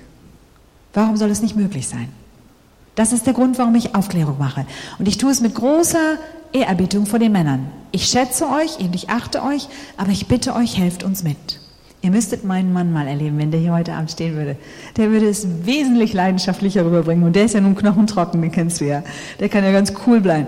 Aber wenn es zu dem Thema kommt, dann ist der sowas von heiß und sagt, Leute, wir müssen da was machen. Stell dir vor, es ist deine Tochter. Was würdest du tun? Sie meinten eben, dass es Menschen geben muss, die heil sind, um diese Mission zu machen. Was heißt heil genau? Seelisch oder? Heil meine ich, wenn du das tust, weil du eine Betroffene bist. Weißt du, wenn du sagst, ich habe das erlebt oder man hat mir viele Vergewaltigungen angetan oder so etwas, dann musst du Gott bitten, dass er dein Herz heilt damit du nicht mit dieser Verletzung reingehst und sofort Empathie mit den Mädchen hast und sagst, oh ja, das ist furchtbar und schrecklich und, und du fängst an eher Furcht zu bekommen, als dass du mit dem Auftrag Gottes gehst und mit der Ruhe und dem Frieden Gottes in dieses wahnsinnige Feld der Zwangsprostitution. Und dann sagen kannst, ja, ich habe das auch erlebt, aber Gott hat mich geheilt. Was sonst glauben die Mädchen dir das auch gar nicht. Und du wirst nach Hause gehen und du wirst deine Flashbacks bekommen. Das ist in der Fachsprache. Dann kriegst du so Rückfälle von Erinnerungen, wo man dir Unrecht getan hat. Und es kann dann leider auch passieren, dass solche Mädchen dann lernen, dass sie dann aus dem Gleichgewicht kommen. Auch was wichtig ist, und das weiß hier unsere Fachfrau auch, wenn jemand eine Abtreibung hinter sich hat, auch in den christlichen Kreisen passiert das ja, und oft wird das ja das totgeschwiegene Thema bei uns sein. Darüber redet kein Mensch eine Abtreibung. Wenn das in deinem Leben ist, diese Mädchen haben im Schnitt achtmal abgetrieben, im Schnitt. Viele haben zehn und 14 Mal abgetrieben, bevor sie 20 sind. Weil ohne Kondom ist es noch mehr Geld. Versteht ihr? Und die Männer wollen alle ohne Kondom. Damit werden die ständig schwanger, die Mädchen. Und dann muss innerhalb von kurzer Zeit in Polen das weggemacht werden. Das kostet da, glaube ich, am allerwenigsten. Die kommen am nächsten Tag nach der Abtreibung wieder auf den Straßenstrich. Ein unglaubliches Martyrium. So, dieses Drama, das löst in dir eine tiefe Trauer und Depression aus. Und das muss heil sein. Sonst wird der Feind gegen dich gehen und wird dich niederdrücken und er wird dich mit solchen Depressionen plagen, dass du nicht mehr fröhlich wirst. Und du musst, so wie ich, trotzdem diese Hoffnung haben. Jesus wird abwischen alle Tränen von ihren Augen und es wird kein Leid mehr sein. Und er wird die Herzen heilen, die zerbrochen sind. Und dazu noch ein Satz. Das erste Mädchen, das mir begegnet ist, hat gesagt, Gabi, bei der ersten brutalen Vergewaltigung ist mein Herz in tausend Stücke zerbrochen. Ich konnte mein Herz nicht mehr fühlen. Und dann habe ich gedacht, wow, das hat nichts mit Gemeindeproblemen zu tun, wenn wir sagen, unser Herz ist verletzt. Nein, nein, nein, liebe Geschwister, wir müssen mal aufpassen, was wir da immer so sagen in der Gemeinde. Hier geht es um echte, zerbrochene Herzen. Die sind wirklich zerbrochen und die brauchen Heilung.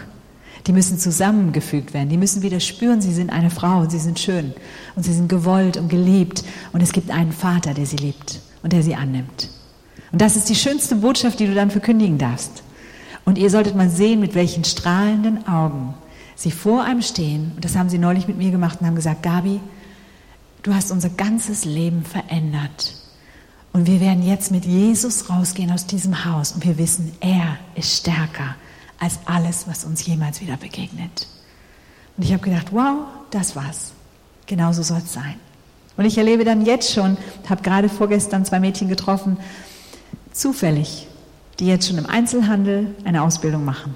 Und sie sind mir strahlend entgegengelaufen. Und ich war wie eine Mutter. Versteht ihr? Ich habe nur geheult vor Glück und sie in den Arm genommen und gesagt, oh, so schön euch wiederzusehen. Ich freue mich so, dass ihr es gepackt habt. Vorhin war ja schon die Frage, was wir machen können, wenn wir so ein Mädchen zu, also irgendwie finden und zur Polizei bringen, was dann passiert. Also, dass das in Hamburg dann in ähm, euer Home da kommt, aber hier in Bremen gibt es jetzt ja sowas noch nicht. Was wird denn dann passieren? Die kommen in ein Frauenhaus. Okay. Ganz normales Frauenhaus, die sind ja geschützt und das ist auch okay und das ist auch gut. Nur unsere Erfahrung war, dass die Mädchen, wenn sie im Frauenhaus gelandet waren, nicht so glücklich waren, weil die Betreuung nicht so war, der Schlüssel war nicht so da. Sie haben dann einmal am Tag gehört, wie geht's dir? Und dann hat der Betreuer ihnen erklärt, was sie jetzt zu Formalitäten zu tun haben. Und sie brauchten halt wirklich diese Betreuung, dass jemand bei ihnen ist, in den Momenten, wenn sie einen Weinkrampf kriegen, wenn ihnen ein Flashback kommt, wenn sie also ne, in der Nacht, da brauchen sie einfach Hilfe. Aber könnte man dann zum Beispiel sagen, also ich weiß, sowas gibt es in Hamburg oder in anderen ja, Städten, dass man könnt sie dann sagt, zu uns schicken. Die kommen aus dem ganzen Land zu uns. Sofort. Ruft an und wir holen sie ab. Oder ihr bringt sie rüber oder wir setzen sie in die Bahn. Wir gehen immer den schnellsten, zügigsten Weg. Ratzfatz, das könnt ihr machen. Was uns allerdings wichtig ist, dass dieses Mädchen nicht nur eine kleine Auszeit möchte von einem Job. Das haben wir auch schon erlebt, ne? Dass sie nicht aus der Bordell kommt und sagt, also ich muss mal ein bisschen Pause machen, brauche mal Urlaub, aber dann will ich zurück. Sondern wir möchten wirklich die Mädchen, die aussteigen. Damit wir unsere Kraft da investieren, wo es wirklich dann auch sich lohnt. Weil sonst hätten wir das Haus voll. Wenn wir Urlaubsort für Prostituierte wären, dann würden wir das Haus übervoll haben. Dann würden alle kommen, weil die haben natürlich total Stress. Könnt ihr euch vielleicht vorstellen. Also mich interessiert nochmal, wie man eine Zwangsprostituierte erkennt. Mhm. Wenn du jetzt sagst, zum Beispiel, die, die Freier sollten einen Stopp setzen, wenn ihnen eine Zwangsprostituierte im Bordell begegnet. Genau. Ähm, ich komme ja aus Berlin und habe sehr oft ähm, so am Babystrich in der Kurfürstenstraße junge Mädchen erlebt, die eben ähm, anschaffen gehen, weil sie Drogen brauchen. Ja. Und die sehen, meine ich, mindestens genauso kaputt aus. Ja. Woran erkennt jemand, dass das eine Zwangsprostituierte Also ist? 80 Prozent sind schon mal alle. Ganz Ach so. simpel. Also die meisten. So. Äh, die, die es nicht sind, die erkennst du. Die gehen selbstbewusst daher und sagen, Okay. ich bin hier freiwillig, ich mache mein Studium und ich will mein Studium schnell verdienen und ich mache hier eine schnelle Mark oder schnelle Euro. Ne? So, das ist, das ist ziemlich schnell zu erkennen. Zwangsprostituierte, man haben, wir haben hier einen Flyer gemacht, Große Freiheit heißt der, so wie unsere Straße in Hamburg, wo die Prostitution stattfindet, dass eine barbusige junge Dame, oder nicht ganz barbusig, ist ja ein schöner Ausschnitt, ähm, und das ist für Männer gemacht. Das könnt ihr mitnehmen und eurem Arbeitskollegen mal bei Gelegenheit hinlegen, ganz liebevoll, und ihm sagen, wusstest du eigentlich, dass es Zwangsprostitution gibt? Das ist ja furchtbar. Und ihm vielleicht erklären, was das ist. Weil der erzählt es dann wieder seinem Freund und es gibt ja leider ganze Klicken von Männern, die dann regelmäßig auf die Ripperbahn gehen oder auch bei euch gibt es ja diese Rotlichtviertel und in Frankfurt und überall, ne? Und die marschieren dahin. Und ich glaube, wenn wir dieses Bewusstsein unserer Männer oder Jungen in unseren Familien schärfen, dass die das wissen, dann wird das helfen. Also die Mädchen haben oft äh, furchtbare Flecken auf ihrem Körper von irgendwelchen schlimmen Misshandlungen. Sie sind sehr depressiv, sie weinen oft, äh, sie, sie haben offensichtlich keinen Spaß an der Sache und man müsste und sie können offensichtlich kein Deutsch. Also du musst schon dann sagen, hast du Not, brauchst du Hilfe, aber natürlich der Mann kommt nicht aus dem Grunde dahin, er ist ja kein Sozialarbeiter. Ne? Aber wenn er das melden würde, und übrigens, in, bei der Mitternachtsmission in Dortmund melden sich etliche Freier und sagen, ich war gerade bei einer jungen Frau in der Straße so und so, Nummer so und so, offensichtlich hat die ein echtes Problem. Und dann können diese, das ist auch so eine Hilfsorganisation dort, die Mitternachtsmission, können dort eingreifen. Also ganz viele Freier. Es gibt sogar Freier, die Mädchen mit rausgenommen haben, haben gesagt, ich will sie in mein Hotel mitnehmen und sind dann anstelle ins Hotel mit der zu so einer Stelle gegangen und offensichtlich waren die informiert. Und haben das Mädchen abgeliefert in dem Hilfscenter. Also die Männer gibt es noch. Lass uns beten, dass die alle aufwachen. Gibt es auch deutsche Zwangsprostituierte? Ja, ja. Das ist ein neues Phänomen und da sollte ich vielleicht wirklich mal zwei Sätze zu sagen. Darüber mache ich mich gerade fachkundig. Das nennt man Loverboys. Das ist ein furchtbares Ding, was gerade in unserem Lande sehr, sehr umherläuft. Und zwar junge, oft ausländische, junge, türkische oder was weiß ich, Männer stehen vor der Schule mit einem Wagen, mit einem Auto, sind schon 18, 19 Jahre alt oder auch sogar älter und warten auf junge Mädchen, 14, 15, die so ein bisschen Mauerblümchen sind, wie wir sagen würden. Versteht ihr so Mädchen, die nicht so auffallen? und machen ihr schöne Augen und sagen, ey, du bist ja toll und du fällst mir ja schon seit Monaten auf und ich bin extra hergekommen, komm doch mit mir in mein Auto, ich will dich mal ausführen. Und diese naiven Mädchen denken, endlich kommt ein Mann und sieht mich und steigen ein. Und dann ist er ganz nett. Er achtet darauf, dass sie pünktlich zu Hause ist. Er sagt ihr, sie ist wunderschön und sie braucht ein neues Kleid und kauft es ihr. Er geht mit ihr essen und kauft ihr Schmuck und was immer sie sich mal wünscht. Und sie denkt, der Traum ihres Lebens beginnt. Sie ist immer pünktlich zu Hause, er holt sie pünktlich von der Schule ab, sie ist wieder pünktlich zu Hause, er achtet darauf, dass ihr Leben nicht aus dem Rahmen fällt, bis zu dem Tag, das ist dann zwei, drei Wochen, dann sagt er, pass mal auf, mein Freund, dem schulde ich 4000 Euro. Wenn du mit dem schlafen würdest, dann würde er mir die Schulden erlassen und wir beide, wir hätten Geld. Und aus Liebe zu ihm schläft sie mit dem Freund. Und dann sagt er, du und der, der, der, da habe ich jetzt auch Schulden, mein Auto muss repariert werden, weißt du, wenn du mit dem auch Sex haben würdest, der würde mir dann die Autoreparatur erlassen und wir beide hätten mehr Geld. Und dann fängt sie plötzlich an, wie eine Prostituierte für ihn zu arbeiten. Sie merkt es nicht. Sie denkt, sie hilft ihm. Und sie merkt auch nicht, dass sie Nummer sieben ist in seinem Zirkus. Weil er hat noch drei andere Mädchen oder vier, fünf andere Mädchen, die auch für ihn Geld verdienen. Und dadurch finanziert er sich sein Auto und seinen Luxus und seinen Wohnsitz und ihren Schmuck. Und bis sie das merkt, ist sie so geschädigt, dass sie sich die Haut ritzt, dass sie zu Hause nicht mehr redet, dass sie nicht mehr essen will, dass sie seltsam ist, sie ist apathisch, die Eltern verstehen sie nicht mehr, sie denken, das ist ein Teenie und in Wirklichkeit ist sie eine kleine Prostituierte. Sie wird immer pünktlich nach Hause gebracht. Sie ist immer zu Hause. Mama hat noch immer ihren Zugriff auf sie, aber hat längst den Zugriff verloren. Sie wird immer komischer, sie ist immer abgewandter. Wir gehen in Schulen und machen Aufklärung in ganz normalen Schulen und es gibt keine Schule, wo nicht schon so ein Fall ist. Das ist etwas, was ganz in unserem Lande umhergeht.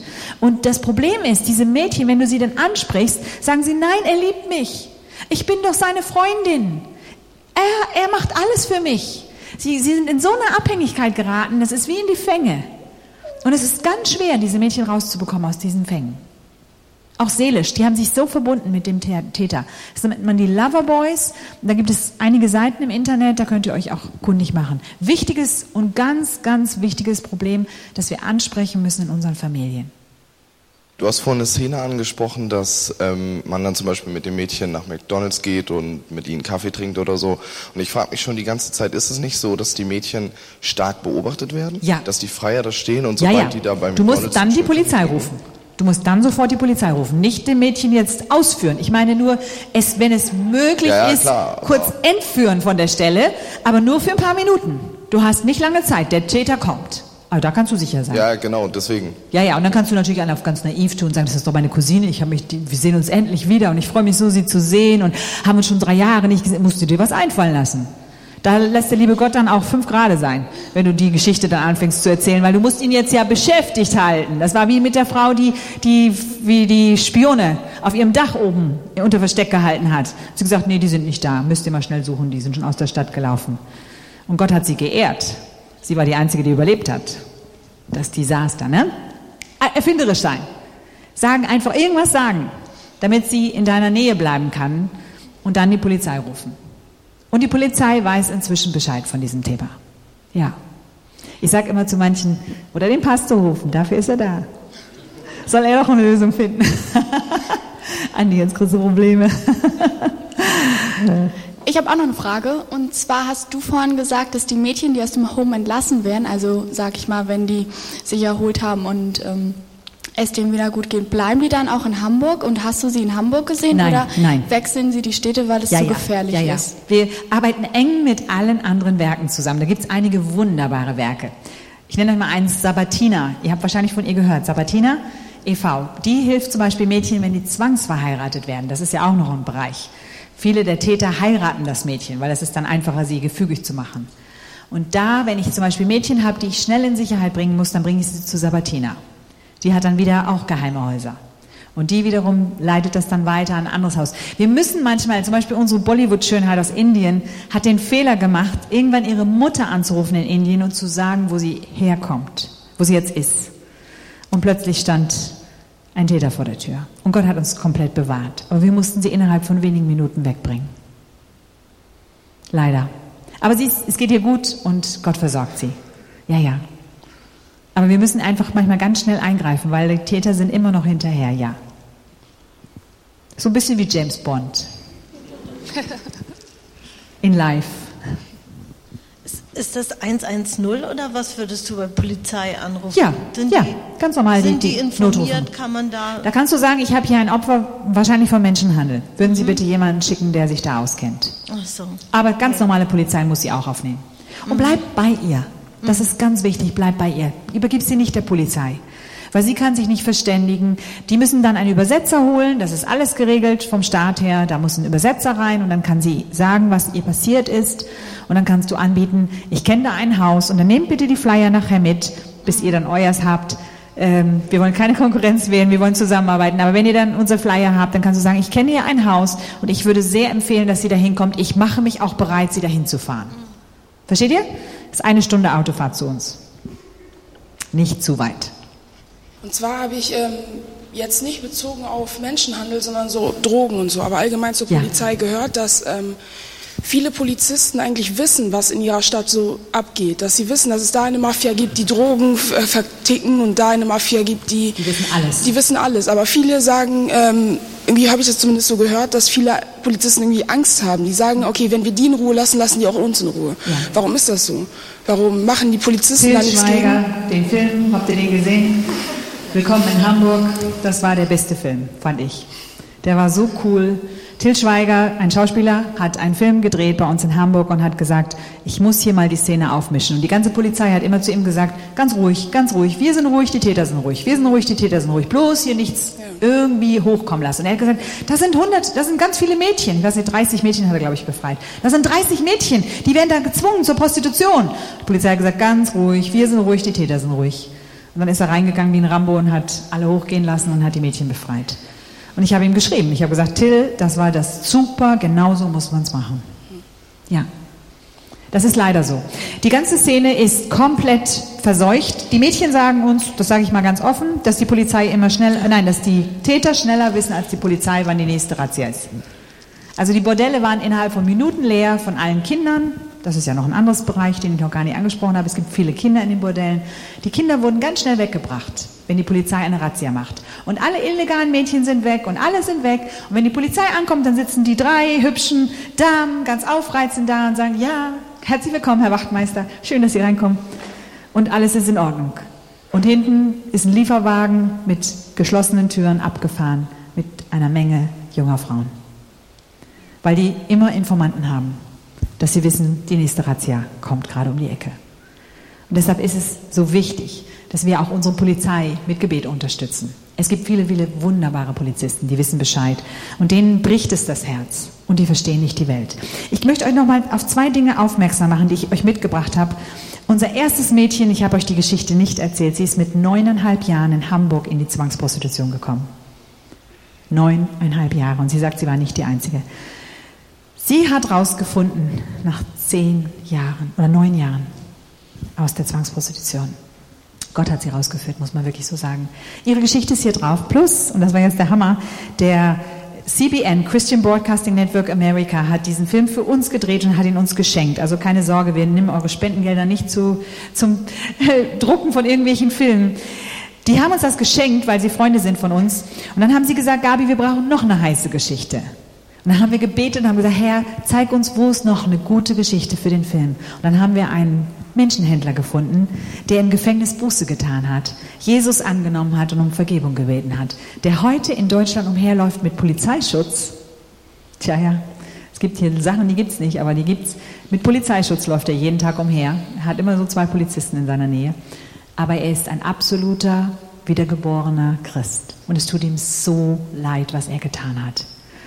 Und jetzt neulich, das war der Hammer, und diese beiden Geschichten sind hier drauf. Also ihr hört einen Menschenhändler und ihr seht auch die Geschichte von unserem ersten Mädchen und was wir so machen.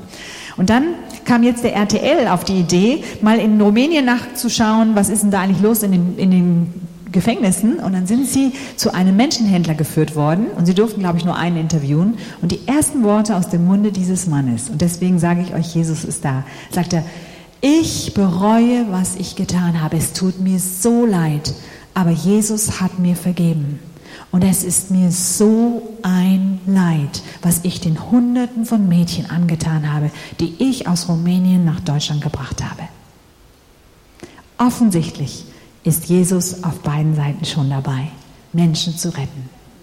In den Gefängnissen unserer Städte. Ist das nicht genial? Es gibt tolle Geschichten, ja. Du sagtest, man soll sie nicht alleine lassen, auch wenn die Polizei kommt. Das heißt, wenn die Polizei kommt, will sie die Mädchen auch nicht mitnehmen, um sie zu verhören? Oder wenn sie es Das tun, musst du klären, du, das weiß ich nicht. Das hängt immer von jeder Polizei ja. ab. Ich würde euch empfehlen, das wird Kathi aber auch machen, dass sie mit ein, zwei Leuten aus dem neu gebildeten Team mal zur Polizei geht zur Beratung. Das habe ich gemacht. Ich habe mich mindestens 50 Stunden bei der Polizei beraten lassen. Auch wie ich mein Kind stützen kann, meine 13-Jährige.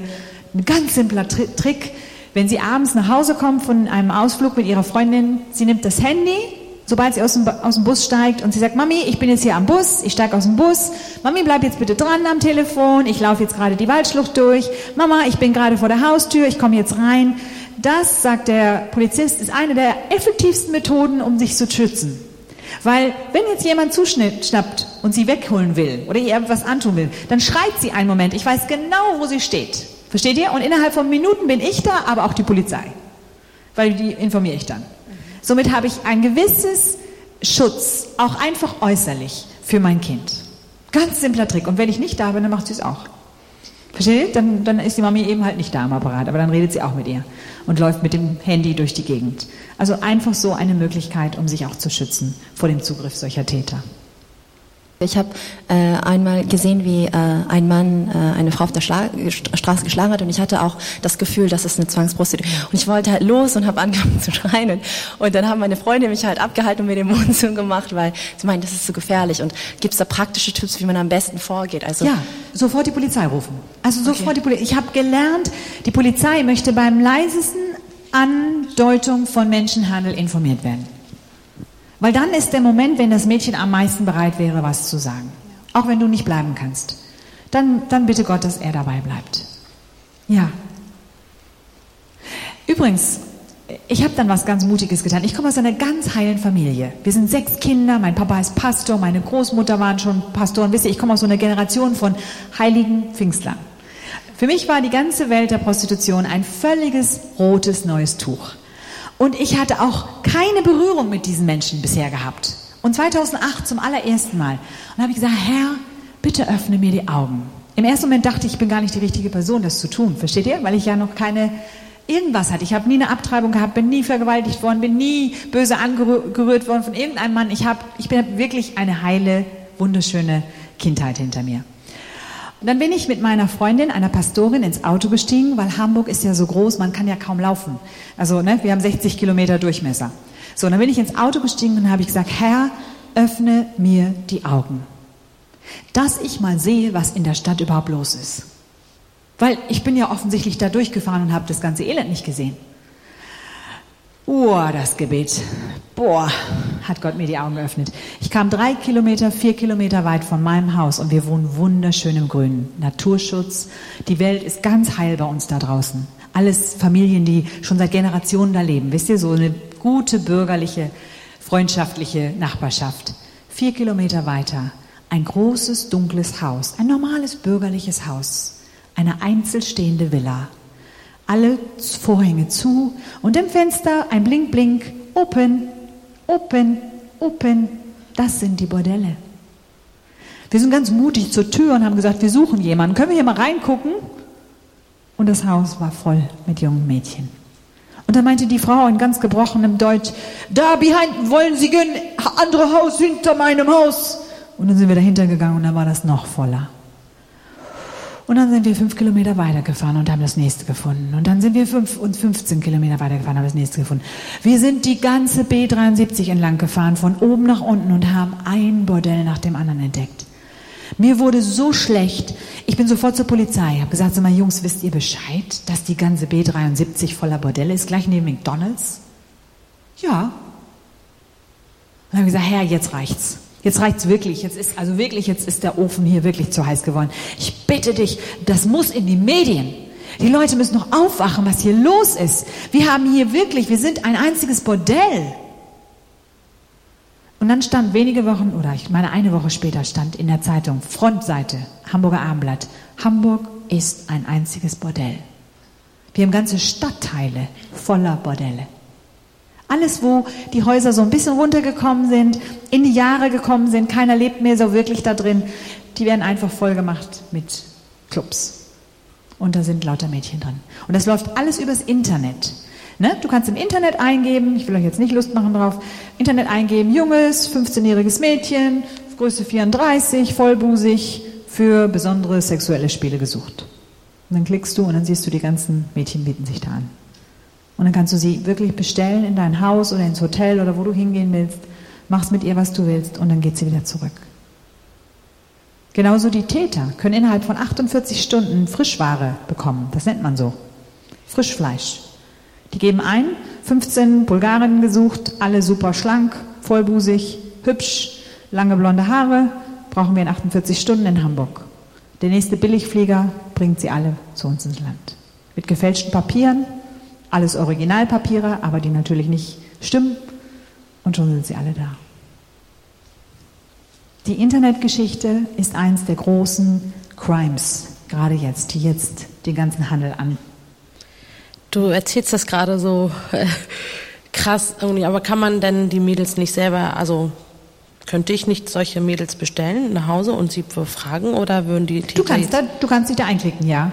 Und Musst dann, allerdings sehr vorsichtig sein, ja. Ja, deswegen, also wie vorsichtig müsste ich denn sein, weil die Täter sind ja wahrscheinlich dann direkt vor meiner Haustür. Also was ich, was ich, was ich dir empfehlen würde, dass man mal so einen Blog anfängt. Hilfe, ich werde gezwungen oder irgend so etwas. Und dass du vielleicht Hilfe anbietest übers Internet, dass die Mädchen sich da auch eventuell einklinken können. Wenn du eine Sprache sprichst, die sie sprechen, weißt du, es hat ja Sprachprobleme, dass du das machst. Dass man zum Beispiel Hilfe anbietet übers Internet. Das ist sicherlich auch eine gute Möglichkeit und sagt, da gibt es Organisationen draußen und du kannst dich da an die wenden. Ne? Und es gibt hier Menschen, die wollen euch helfen. Bitte melde dich. Haben die Mädels auch solche Chips oder so oder Arm? Äh Wahrscheinlich ja. Ja. Okay. Ich weiß, der Film, der war brutal, ja. Da hat man den Mädchen Chips unter die Haut gelegt. Und dadurch konnten die Täter sie immer monitoren, wussten genau, wo sie waren. Und dann haben sie die schließlich rausgerissen, die Chips aus der Hand, damit sie überhaupt in Freiheit entlassen werden konnten. Ja, wisst ihr, das ganze Kapitel ist noch viel, viel schlimmer. In den Ländern, in den armen Ländern werden die Babys verkauft zurzeit. In Rumänien und Bulgarien kriegen Frauen Babys zum Verkauf. Die bieten sie einfach als Ware an, damit sie überleben. Wir sind in diesen Zeiten, in biblischen Zeiten, wo es hieß, und man aß die Kinder, damit man überlebte. Und da sind wir jetzt. Wir sind kurz vor dem Ende. Und man kann wirklich nur noch eins tun, beten, Herr Jesus, komm bald wieder. Die Babys werden angeboten von den Mädchen auf der Straße. Du kannst für 1.000, 2.000 Euro dir ein Baby kaufen. Und das wird von Pädophilen natürlich genutzt. Wir sind wirklich weit an Sodom und Gomorra vorbei. Wir sind in der letzten Zeit. Ich habe mich oft als junge Frau gefragt, wie wird die letzte Zeit aussehen? Wo wird meine Toleranz zu Ende sein? Ne? Weil wir ja als junge Frauen alle sehr tolerant sind. Sie ist da. Jetzt weiß ich, wo meine Toleranz zu Ende ist. Wenn wir Babys verkaufen, wenn wir Frauen verkaufen, wenn wir Kinder verkaufen und wenn wir mit denen Spiele machen, die so unmöglich sind. Die ich habe ich noch nie gehört, solche Dinge. Ich bin in eine Welt eingetaucht. Ich habe immer gesagt, ich, ich gucke wirklich zu, wie die Rezepte ausgebrütet werden. Aber ich weiß, dass Jesus größer ist. Und das ist unsere Hoffnung.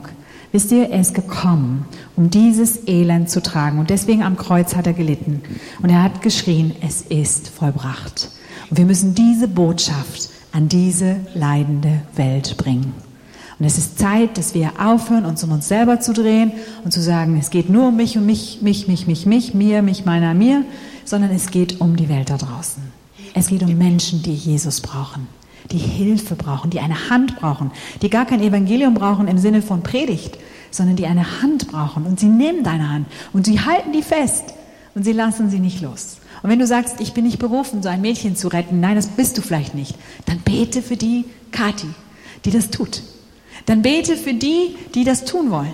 Das sind junge Frauen, das sind mutige Frauen, die rausgehen wollen und die die Welt verändern werden. Die werden sie verändern. Dann steh hinter ihr und bete für Schutz, bete für ihr Herz, das bewahrt bleibt. Tu ihr was Gutes. Bring ihr am Sonntag einen Bibelvers mit und sag, Kathi, ich habe für dich gebetet. Gott hat gesagt, er wird dir helfen in allen Lagen, wo du jetzt gehst. Er wird dich beschützen auf allen Wegen, wo du gehst. Er sagt in seinem Wort, und wenn du durchs Tal des Todes gehst, wirst du nicht alleine sein, sondern er wird bei dir sein, weil sein Stecken und Stab schützen dich und trösten dich dann tu das. Und du glaubst gar nicht, was du dann tust. Und dann bete dafür, dass in dieser Gemeinde Gott eine Bewegung gibt, wo ihr begreift, was für einen Riesenauftrag und für eine Riesenchance ihr habt. Betet, dass Gottes Wille jetzt geschieht.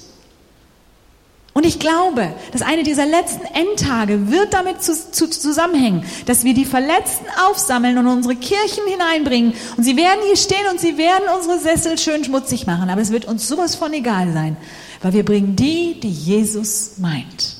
Die, die an den Hecken und Zäunen sind. Die bringt er rein. Die anderen Geladenen haben gesagt, ich habe keine Zeit, habe gerade ein neues Haus gekauft, ein neues Auto, eine Frau genommen. Es war mir nicht wichtig. Aber es gibt dort draußen Tausende von jungen Menschen in diesem Moment hier in Bremen und Umgebung, die warten auf eure Hand. Bildlich gesprochen durch Gebet oder ganz praktisch, wie Kathi es möchte oder auch durch eure Finanzen. Weil das ist das große, das große Plus, was wir Christen haben, dass wir uns gegenseitig trauen, wenn wir uns Finanzen geben und wir dadurch Freiheit haben, mit den Finanzen schnell und unbürokratisch zu helfen. Das ist ein unglaubliches Plus, was wir haben.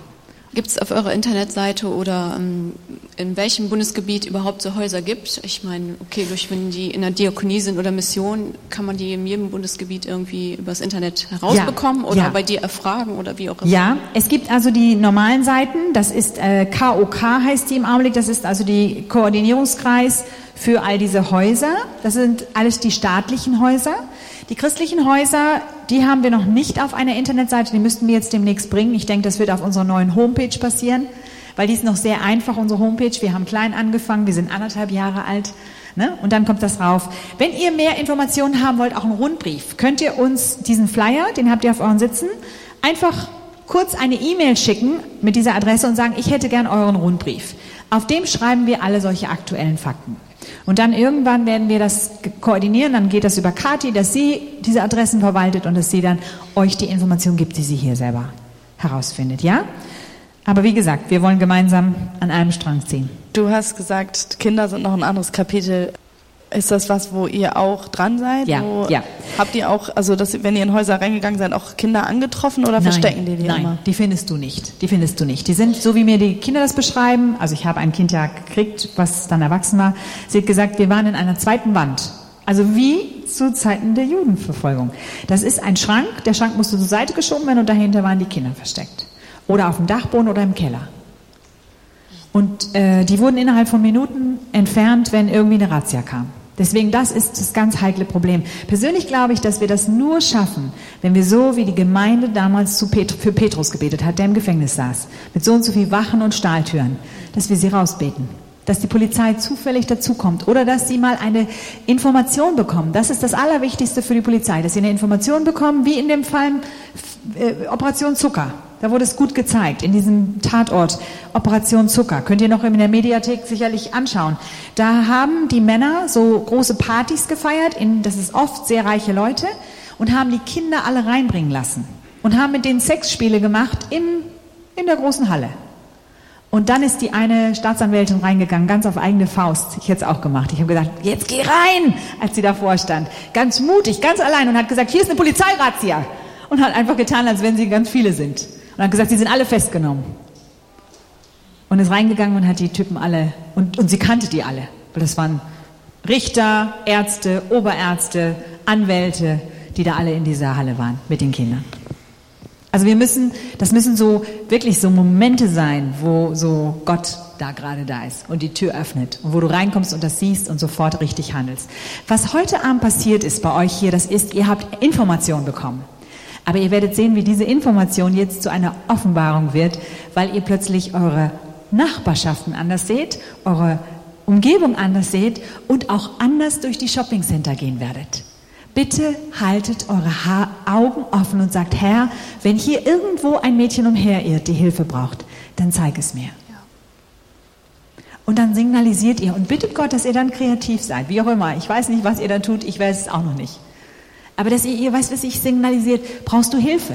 Dann schreib deine Handynummer auf einen Zettel ohne Namen und sag, ruf mich an, wenn immer du Hilfe brauchst. Zeigt ihnen irgendwie, dass ihr wisst, dass es sie gibt. Dass sie nicht eine Schicht sind in der Gesellschaft, die irgendwo verschwindet. Okay, ich habe euch noch zwei Predigt-CD mitgebracht, die ihr vielleicht anhören mögt. Abflug ins Abenteuer deines Lebens. Darum geht es nämlich, in deine Berufung zu steigen. Und das ist manchmal ein kleiner Stressfaktor. Da muss man nämlich irgendwann mal loslassen, ins, ins Flugzeug steigen, so habe ich es gepredigt.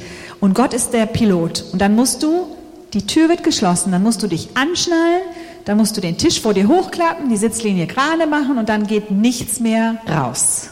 Dann kannst du nicht sagen, ich will nochmal zurück an meinen sicheren Arbeitsplatz. Dann musst du sagen, Herr, es geht in ein Abenteuer, wir fliegen in ein neues und ich bin dabei.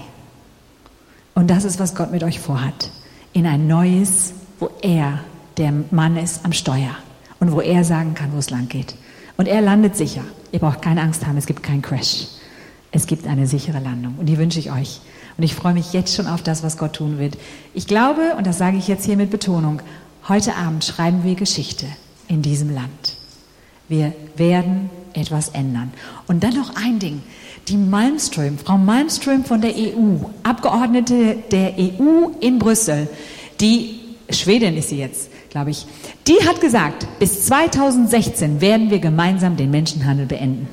Und damit schließe ich. Möge Gott Gnade geben. Ich weiß nicht, ob sie gläubig ist, aber ich denke schon. Gott segne. Ich habe selber eins von. Super, Gabi, danke schön. Ja, vielen Dank. Applaus an Gabi nochmal. Danke, dass du so lange durchgehalten hast, auch deine Fragen.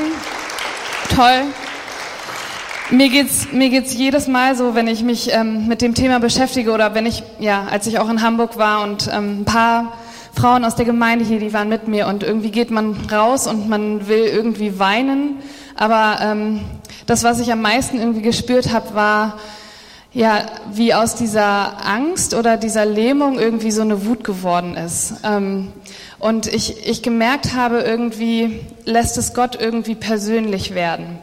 Ich weiß nicht, ob ihr, ob ihr mir folgen könnt. Also ähm, Gabi hat gesagt, überlegt mal, ob das eure Tochter wäre, wenn, wenn das eure Tochter wäre. Ich habe keine Tochter, aber ähm, ich habe gedacht, wenn es einer meiner Kids wäre in der Jugend. Ähm, und da wurde es dann auf einmal persönlich und dann dachte ich, nee, hier nicht. Also hier nicht. Und ähm, ich, ich finde es so toll, dass ähm, ja, wir diesen Abend so ermöglichen konnten und ähm, wir stehen irgendwie total am Anfang hier in Bremen. Ähm, und ich stehe auch hier als eine noch irgendwie kleine Gruppe von Leuten, die irgendwie ein Herz dafür haben und mit ganz viel oder wenig Zeit und mit total viel Sachen zu tun, aber mit einem großen Herzen irgendwie dafür. Und ich möchte irgendwie euch ermutigen, ihr kennt mich, ähm, dass ähm, dass wir zusammen irgendwie da eine Lösung finden. Also es gibt hier Leute, die sitzen hier, die sind so viel mehr organisiert als ich oder die haben so viel mehr Zeit als ich oder Nachbarn, ähm, die sie schon kennen, die sagen, da muss man doch was tun oder lass uns beten. Und ich glaube, ähm, ich will euch einfach ermutigen, diese Zettel wirklich ernst zu nehmen und die mal auszufüllen, dass ihr sagt, ähm, ich gehe hier nicht weg, bevor ich diesen Zettel ausgeführt habe und den Kathi in die Hand gedrückt hat. Und wenn es nur, jetzt mal in Anführungsstrichchen, mit einem Gebet anfängt und du sagst, ja, ich weiß, es gibt hier einen Gebetsabend und ich habe da keine Zeit, aber ich werde zwei Stunden in der Woche dafür finden, um zu beten. Und vielleicht ist es nicht hier in der Gemeinde, sondern wir gehen irgendwie durch die Straßen und das haben ein paar schon gemacht ne? Ähm, und, und wurden berührt davon. Ähm, ja, und dann, und dann schauen wir, was Gott tut. Und ich, ich glaube aus tiefstem Herzen, dass wenn wir schauen auf diese Zettel, ähm, dass wir dann einen großen Pool von Möglichkeiten haben, dass wir in Bremen hier anfangen können. Und Gabis Team steht da auch hinter und die sagen, die, wir lassen euch da in den Anfangsschritten nicht alleine. Und das wünsche ich mir so sehr. Und ich glaube, das ehrt Gott. Ähm, er guckt nicht auf unsere ähm, Sachen, die wir nicht tun können, sondern der sagt uns, Kathi, du kannst das machen. Und ähm, das, das finde ich so toll an Gott. Und da will ich uns ermutigen, dass wir da weitermachen. Ähm, bevor wir schließen, würde ich gerne ähm, ich glaube, ich habe ein paar Leute angesprochen, wir würden gerne ein Opfer einsammeln für die Arbeit von Mission Freedom. Ähm, und ja, ich würde mich einfach freuen, wenn ihr da sagt, oh, ja, das unterstützen wir. Ähm, und ja, hier Eileen, die hat, ne, hast du das da hinten? Ja, genau, die gibt das jetzt rum. Ähm, und dann geht jede Spende, die wir da reinpacken, direkt an Mission Freedom. Und ich glaube, das kommt zurück, weil wir wollen sie segnen und die segnen uns zurück. Und ähm, Gabi hat auch erwähnt, dass wir zwei Mädels begleiten gerade. Ähm, das wissen ganz, ganz viele nicht. Also ein paar von, von, meinem Jugendteam wissen das, die haben schon dafür gebetet.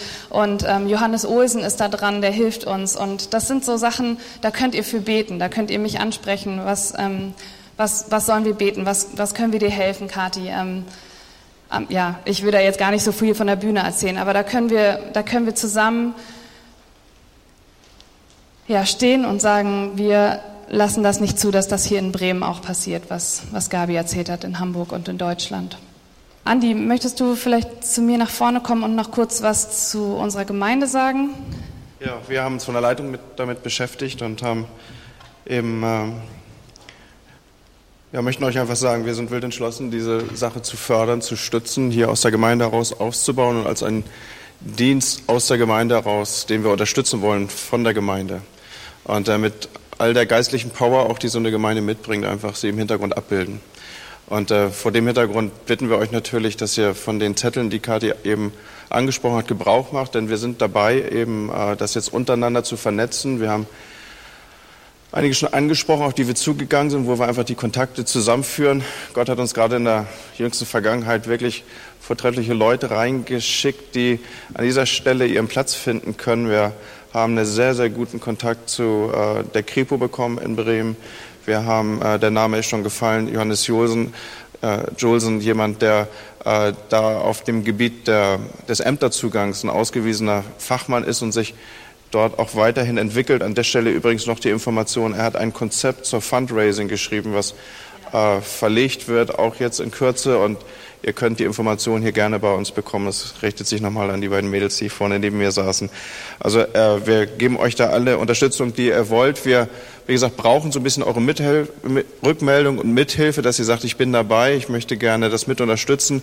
Und äh, wie gesagt, Kathi hat von uns das Versprechen mitbekommen als Leiterschaft. Wir stehen absolut hinter ihr. Wir werden das stützen. Sie wird damit nicht alleine unterwegs sein, sondern es ist Teil von uns und wir als Gemeinde unterstützen diesen ganzen Bereich. Und äh, wir wollen als Gemeinde da reingehen und sagen, wir machen einen Unterschied in der Stadt. Okay. Danke, Andi.